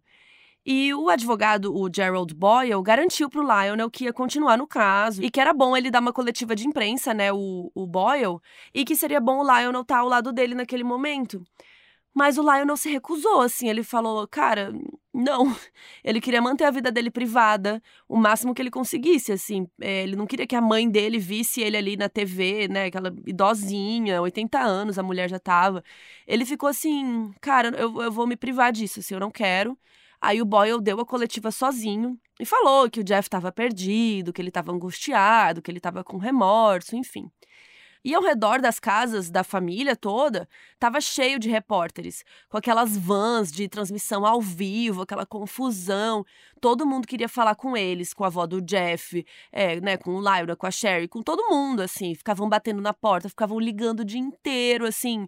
Imagina como foi isso para eles, assim, do nada, né? Muito pesado. E para piorar, a Catherine, né, a avó do, do Dahmer, não estava entendendo direito o que estava acontecendo porque tava todo mundo ali no pé deles e tal.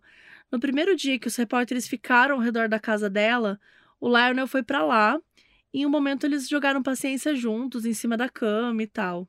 Eles jogavam muito essa versão de paciência de duas pessoas desde criança. Era um hábito deles.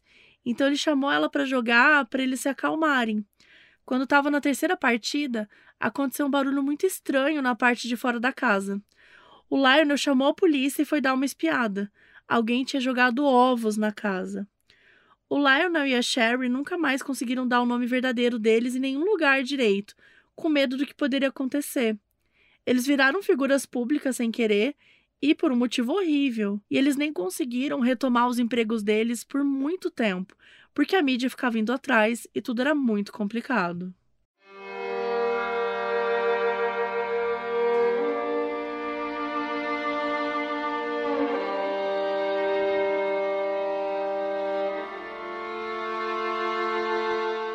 A grande maioria das vítimas de Jeffrey Dahmer não eram brancas. A verdade é que ele procurava pessoas que estavam vulneráveis pelo racismo, pela pobreza ou pelos dois.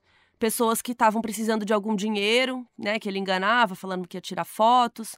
Pessoas que muitas vezes a polícia e a mídia não se importavam. A gente comentou aqui, alguns deles já tinham passagem na polícia, né?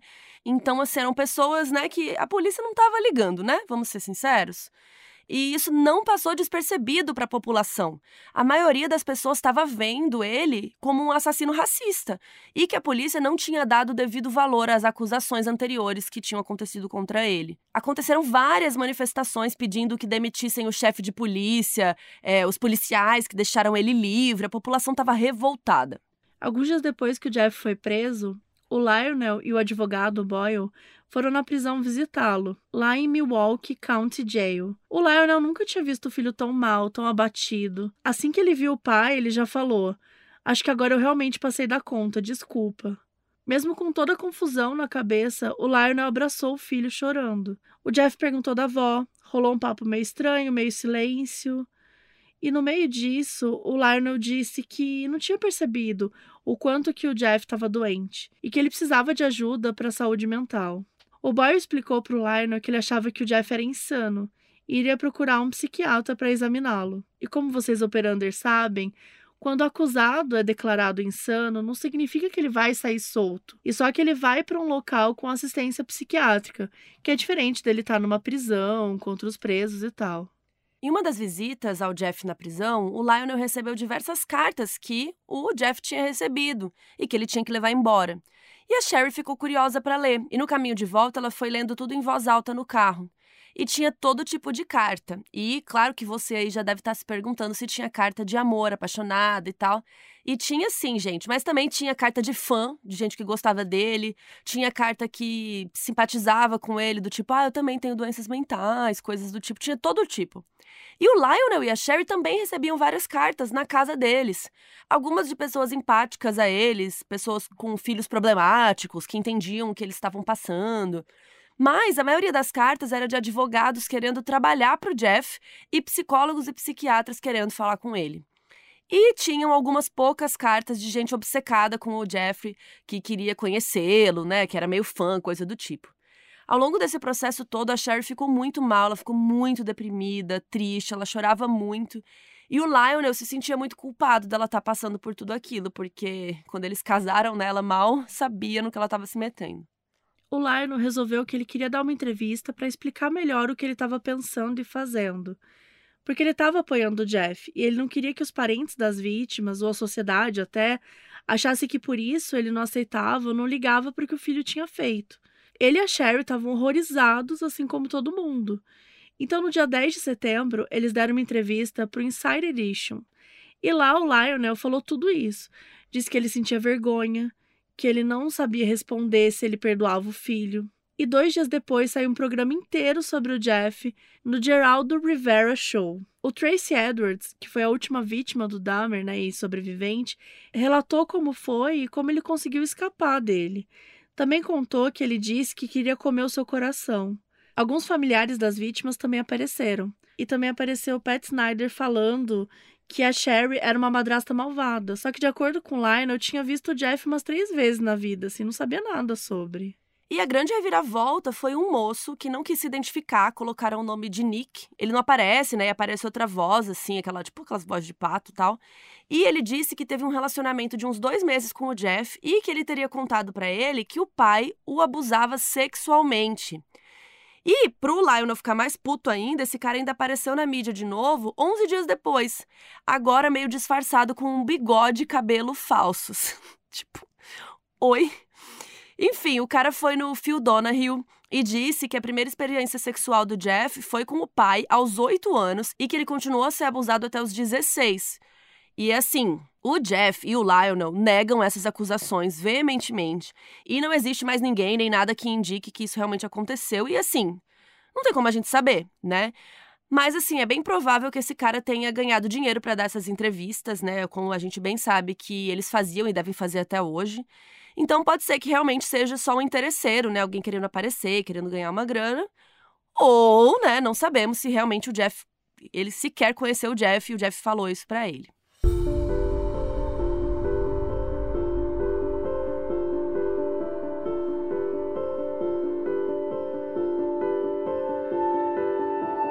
O Jeff confessou tudo. Quando ele viu que não tinha mais o que fazer, ele quis ajudar a polícia a identificar todas as vítimas e ele contou tudo em detalhes. Ele foi julgado por 15 dos 17 homicídios. Tinha alguns impedimentos. O caso do Steven Hicks, que foi a sua primeira vítima, tinha acontecido no estado de Ohio, então ele teria que responder por lá. O corpo da segunda vítima não foi encontrado, então também decidiram não colocar nessa acusação. O julgamento começou no dia 30 de janeiro de 92 e como ele já tinha se declarado culpado, o objetivo era decidir se ele era insano quando ele cometeu os crimes, para assim decidir se ele deveria ir para uma prisão ou para uma instituição mental. Instalaram no tribunal vários detectores de metal, tinha cachorro cheirando para ver se tinha bomba, tinha até vidro à prova de bala que dividia o tribunal. Porque foi um caso muito notório, então podia aparecer de tudo ali. Ficava o público de um lado e todo mundo que estava ali da promotoria, defesa, juízo, Jeff, todos eles ficavam do outro lado. Grande parte das suas vítimas era de alguma minoria étnica, 14 das 17, sendo nove delas pessoas negras. O Dahmer sempre disse que nunca parou para pensar nisso, que ele só se interessava pela parte física pelo corpo das vítimas.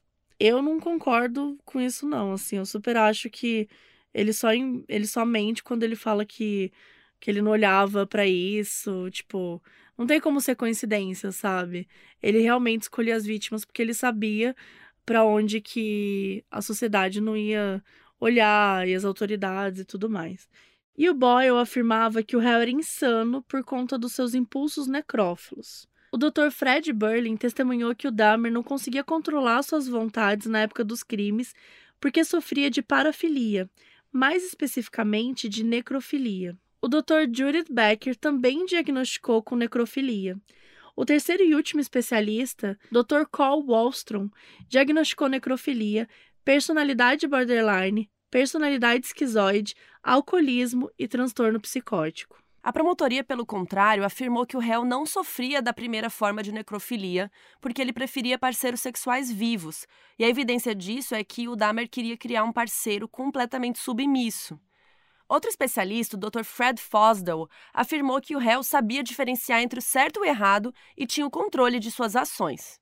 Apesar dele realmente sofrer de parafilia, ele acreditava que o Dahmer não era sádico. O Dr. Park Deeds afirmou que o Jeff sabia que tinha que se esconder e não deixar testemunhas, que ele se preparava anteriormente para cada assassinato, que os crimes não eram impulsivos, né? Que ele estava ali querendo fazer aquilo, se preparava e que ainda, se o réu fosse realmente, né, é, impelido por um impulso de loucura para matar, ele não beberia álcool para superar isso e sim sairia matando. Se ele bebia era para tentar não matar.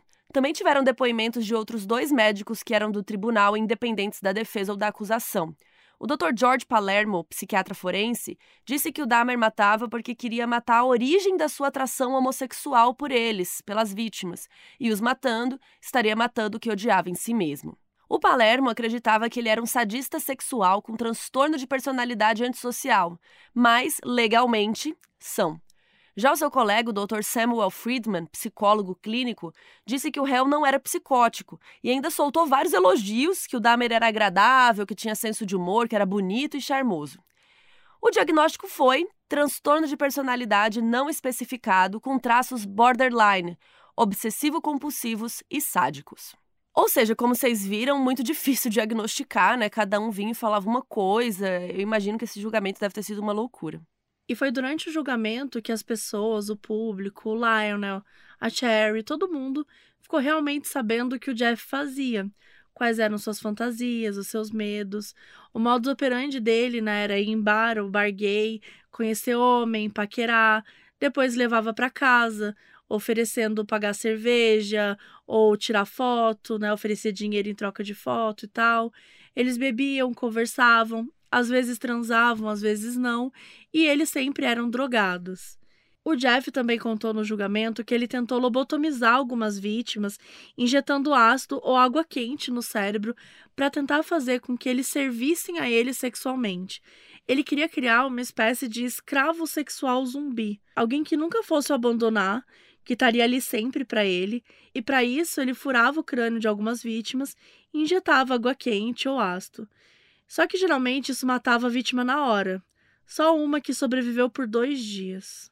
Praticamente todas as fantasias envolviam controle, seja deitar ao lado de alguém que está desmaiado, seja criar esse escravo sexual que ele queria, seja não querer que a pessoa vá embora, né? Ao ponto de muitas vezes comer a pessoa, porque para ele era a forma de sentir que aquela pessoa estava com ele.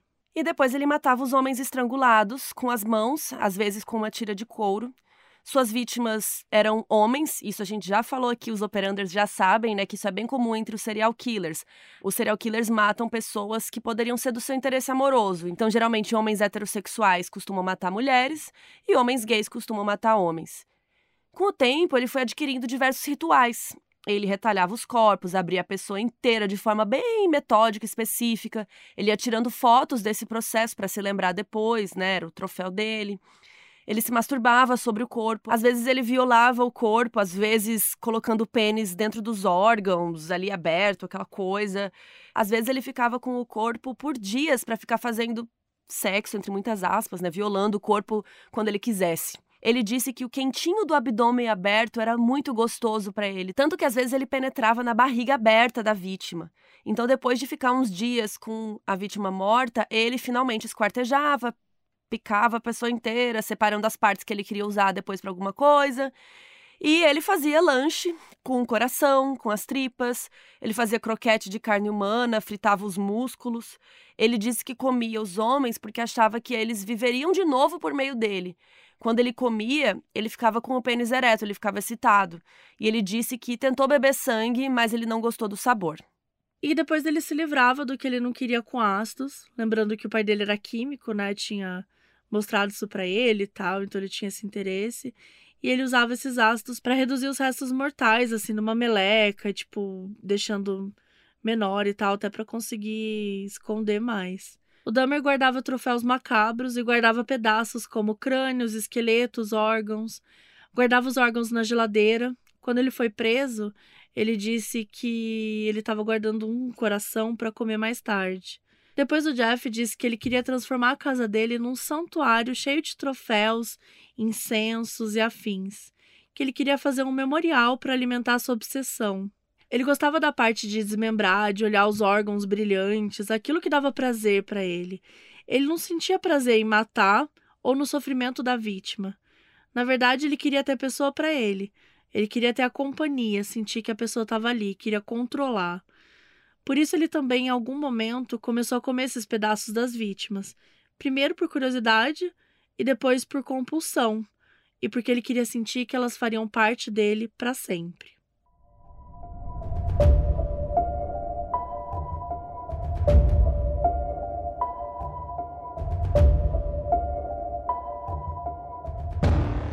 Depois de duas semanas, o júri decidiu que Jeffrey Dahmer não tinha nenhuma doença mental e que ele era responsável por seus crimes. Quando isso foi dito, vários familiares presentes bateram palmas, comemoraram. Isso foi em 14 de fevereiro de 92. E no dia 17 aconteceu o sentenciamento, né, que lá nos Estados Unidos muitas vezes acontece separadamente. Desse dia que existem muitas imagens famosas do Dahmer usando aquela roupa laranja e tal. Antes de receber a sentença, aconteceu o momento da declaração de impacto das vítimas, ou seja, familiares, sobreviventes, eles podem falar ali na frente do tribunal e do réu sobre o impacto dos seus crimes na vida deles. É um momento muito pesado, muito emocionante, enfim, é, é muito importante ter esse momento. Antes de receber a sua sentença, o Jeff falou bastante. A gente colocou um trecho bem grande da fala dele no nosso livro, Modus Operandi Guia de True Crime. Fica aí a hashtag publi, caso vocês queiram ler um pedacinho por lá.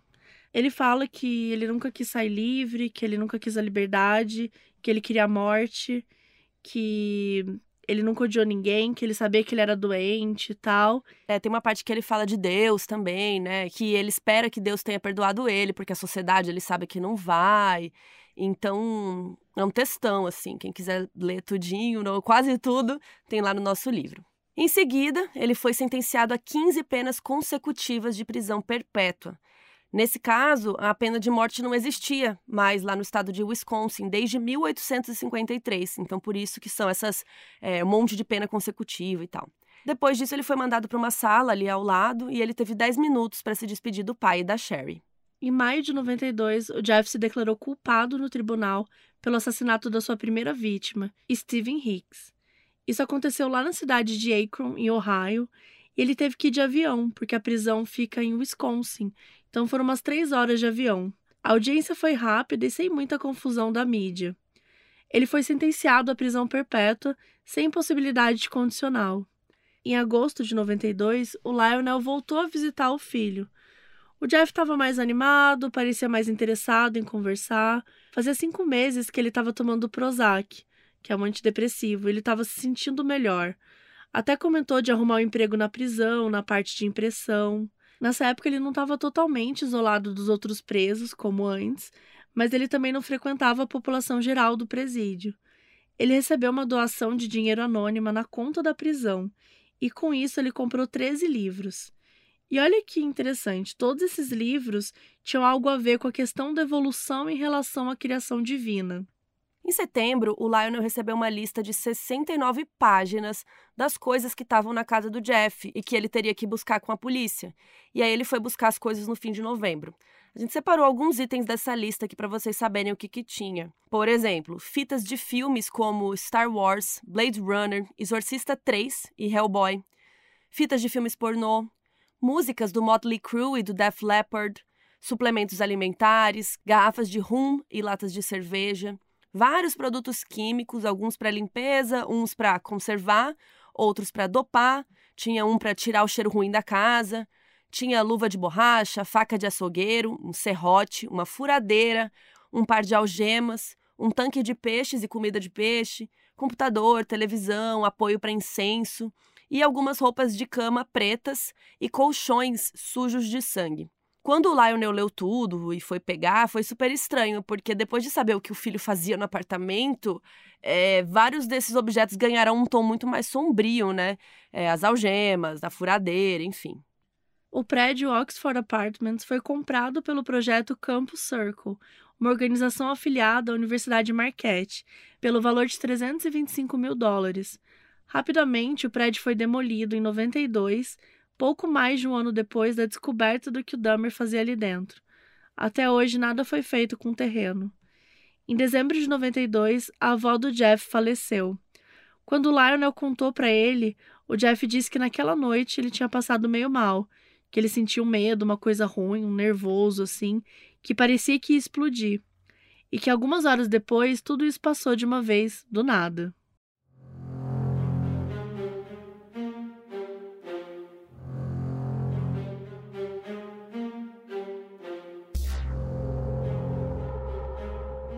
Algum tempo depois, ele foi enviado para o Instituto Correcional de Columbia, uma penitenciária de segurança máxima em Portage, Wisconsin. E nesse tempo ali na prisão, é, de acordo com ele, ele percebeu que Jesus e o Espírito Santo são Deus, que se você não tem Deus no coração, você não consegue controlar suas vontades, né? Foi o caso dele.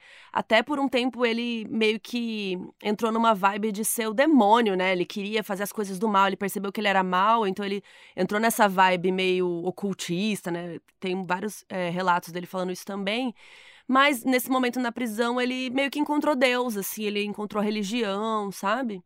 E aí, em 93, ofereceram para ele uma área da penitenciária com mais convívio social, com contato com outros presos, e ele topou. E com o tempo, ele passou a fazer parte de um grupo responsável pela limpeza dos banheiros do presídio. Em 94, Lionel publicou o livro A Father Story.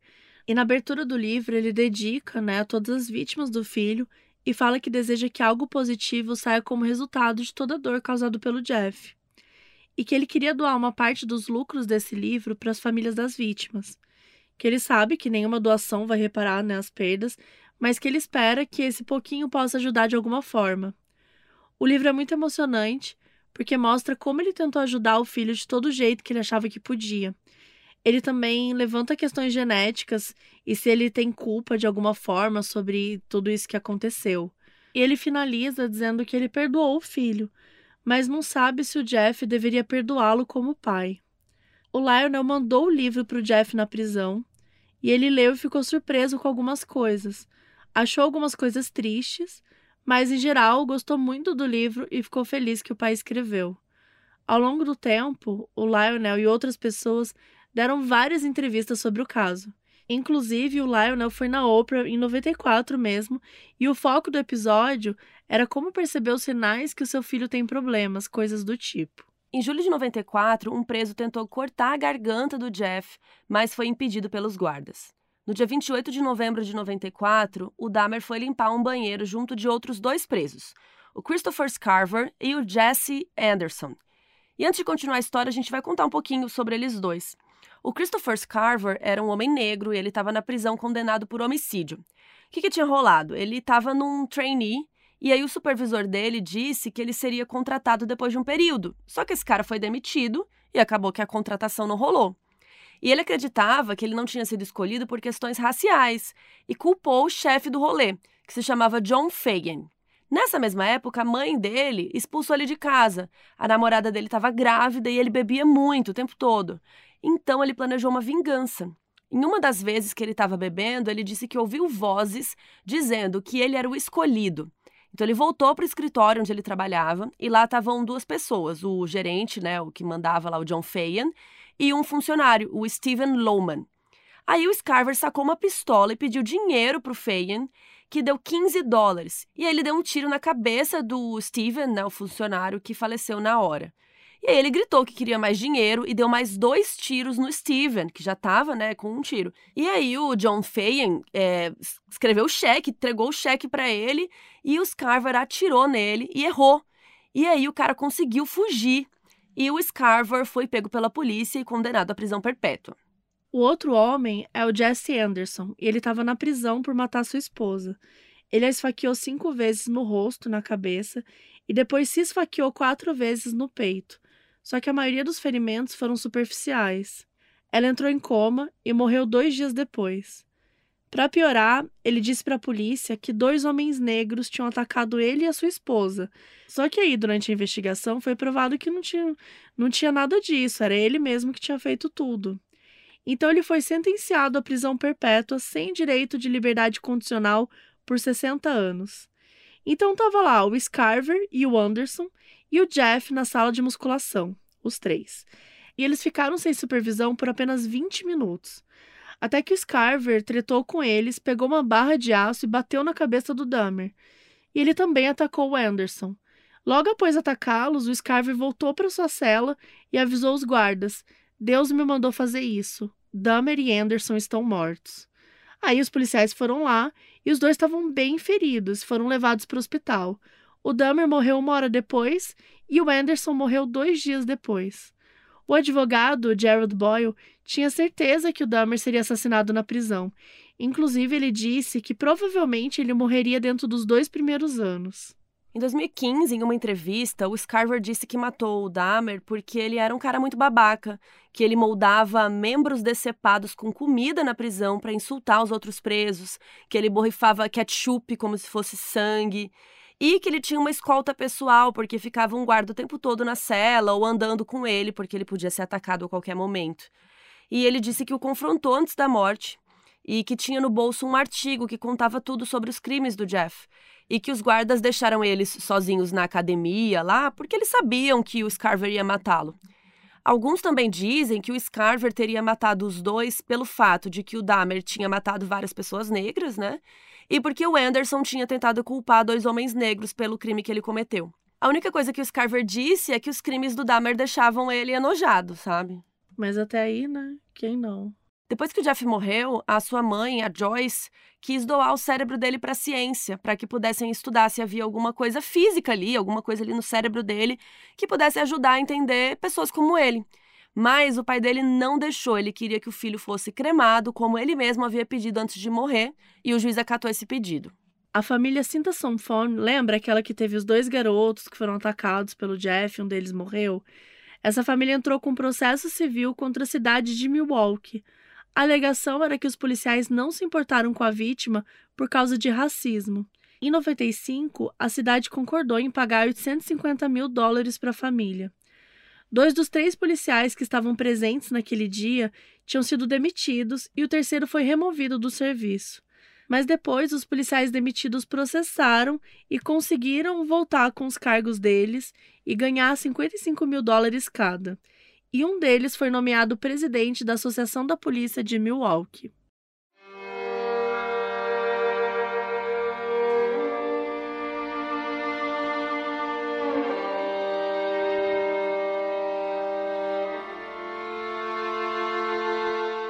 Existem várias obras sobre o Jeffrey Dahmer, tem uma graphic novel bem conhecida que ficou famosa chamada Meu Amigo Dahmer de 2012. O autor, o Durf Backdurf, estudou com o Jeff no ensino médio e conta um pouco da sua experiência. Essa HQ acabou gerando o filme de mesmo nome em 2017, em que o Jeff é interpretado pelo Ross Lynch. Existem vários livros sobre ele. A gente recomenda muito o livro do pai dele, do Lionel, que a gente já citou, é bem emocionante. E também tem o Monster, The True Story of the Jeff Dahmer Murders, escrito pela jornalista Anne E. Schwartz, que foi a primeira a falar sobre os crimes dele lá nos anos 90. Tem o Serial Killers Soul, do Herman Martin. Tem o The Shrine of Jeffrey Dahmer. Enfim, tem um monte de livros sobre ele. Recentemente estreou a série Dahmer, um canibal americano. Monstro, a história de Jeff Dahmer do Ryan Murphy, que é o mesmo criador de American Crime Story, do J. Simpson, e do assassinato de Versace. A série Dahmer se tornou a série de língua inglesa mais assistida na primeira semana de exibição da Netflix. Não é a mais assistida da história, tá? É a mais assistida na primeira semana. E a série ficou no top 10 de 92 países. O ator, o Ivan Peters, interpreta o Jeff. E é assim, gente, é surreal como ele é bom ator, né?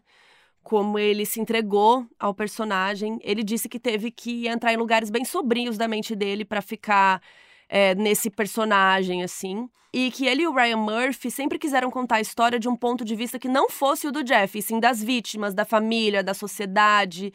E a série é bem fiel aos fatos, assim, tem pouquinha coisa que eles mudaram.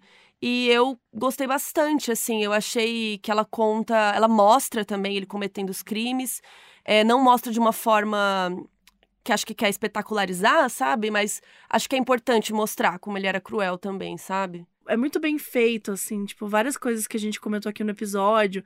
Tipo, quando ele disseca o porco que aparece na série, quando ele mata os girinos, até ele bebendo sangue, que na série é feito de uma forma meio quase poética e que, obviamente, né, para tentar trazer um pouco de drama. O episódio que as pessoas mais estão comentando é o sexto episódio, que conta a história do Anthony Hills. Eu entendo as pessoas gostarem desse episódio porque ele é focado nessa vítima.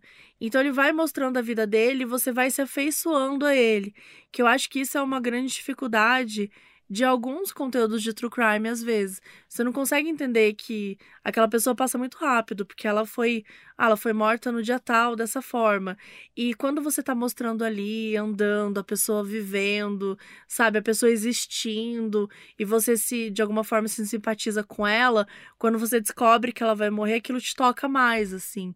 Então, isso a série conseguiu fazer de uma forma interessante. É, eu acho que todos os episódios fazem isso, e esse episódio é muito especial, porque, como ele é uma pessoa surda, o episódio quase não tem falas.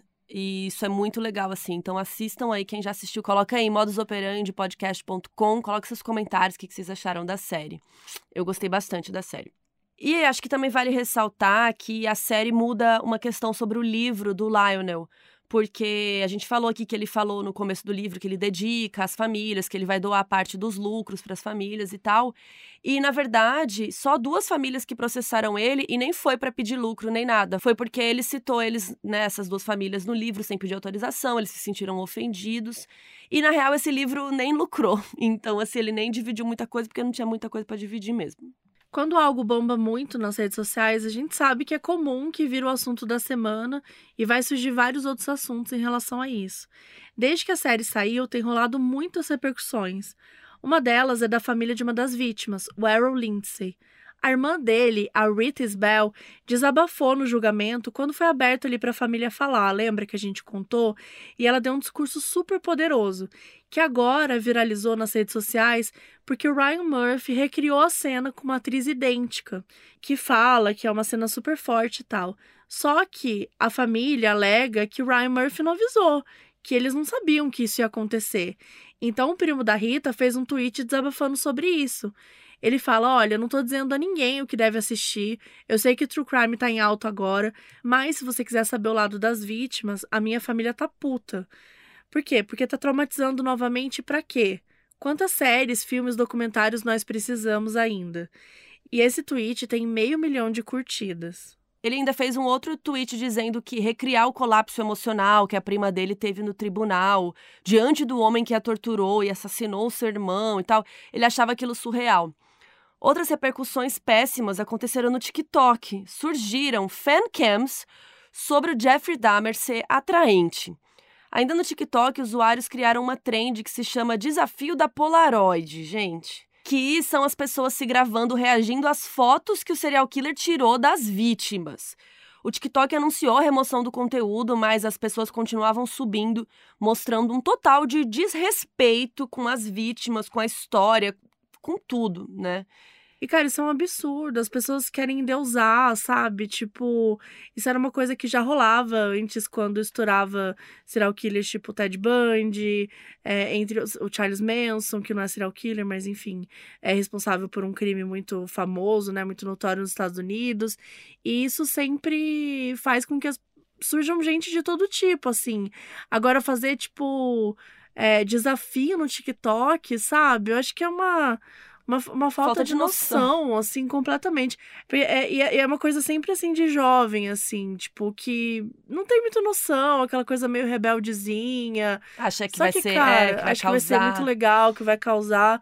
Só que, cara, você só tá sendo muito idiota, assim, tipo, isso não é engraçado, isso não é legal. Então, tem uma linha aí, né, gente, que a gente tem que tomar esse cuidado, o famoso cuidado até onde que, que é ok você falar de um assunto. Isso definitivamente ultrapassou todos os limites. Estreou no dia 7 de outubro de 2022, também conhecido como Sexta Passada, um documentário novo sobre o Jeffrey Dahmer, que se chama Conversando com um Serial Killer, o Canibal de Milwaukee.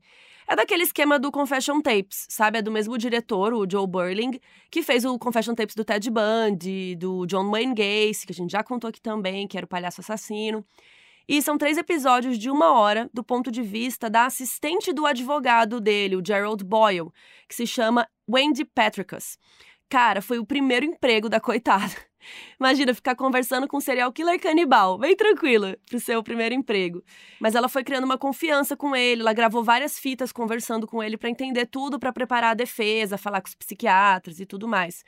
E o documentário começa a partir do momento que ele vai preso, e aí vão contando a história dele a partir daí. É bem legal. Aparecem os policiais, promotor do julgamento, jornalistas, a Wendy, é bem interessante. Em 2004, o Lionel e a Cherry deram uma entrevista para o programa Larry King Live para falar sobre alguns aprendizados para os pais ficarem de olho em relação aos seus filhos, coisas que o Lionel sempre foi fazer na televisão, né, para falar sobre isso. Durante o programa, a Cherry contou que o David, o irmão mais novo do Dahmer, mudou de nome e que ele quer continuar vivendo em segredo e que ele agora formou uma família, né, e que é pai de duas crianças. E se ele estiver vivo atualmente, o David vai ter 55 anos hoje. Jeffrey Dahmer é considerado um dos serial killers mais notórios dos Estados Unidos. Ele tirou a vida de diversos jovens e o fez simplesmente porque podia. Escolheu morar em uma região com pouca cobertura da polícia e procurou vítimas que viviam à margem da sociedade. E porque ninguém se importou em investigar direito, ele continuava saindo impune. A crueldade dos seus crimes, a prática de necrofilia e canibalismo torna sua história mais perturbadora e chocante. Essa é uma história que destruiu a vida de muitas famílias, tanto as famílias das vítimas quanto a do próprio Jeff escancara o que a sociedade tem de pior e o quanto isso impacta na elucidação dos crimes.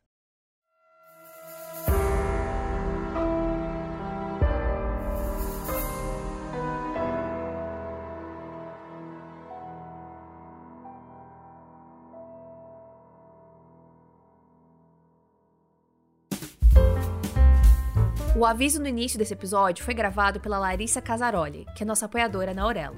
E agora fiquem com os erros de gravação. Você levantou a mão? Não. Nossa, tô vendo espírito. Eu vi você fazendo assim. E a Joyce acabou ficando com a Gar... E a Joyce acabou ficando com a Gar... pra poder se deitar com o corpo deles sem movimento por algum tempo. Então, nesse momento... Jesus Cristo. Caralho, mano. Desculpa, eu tô impossível hoje. Segura, mulher! Desculpa, a Nath deu um grito.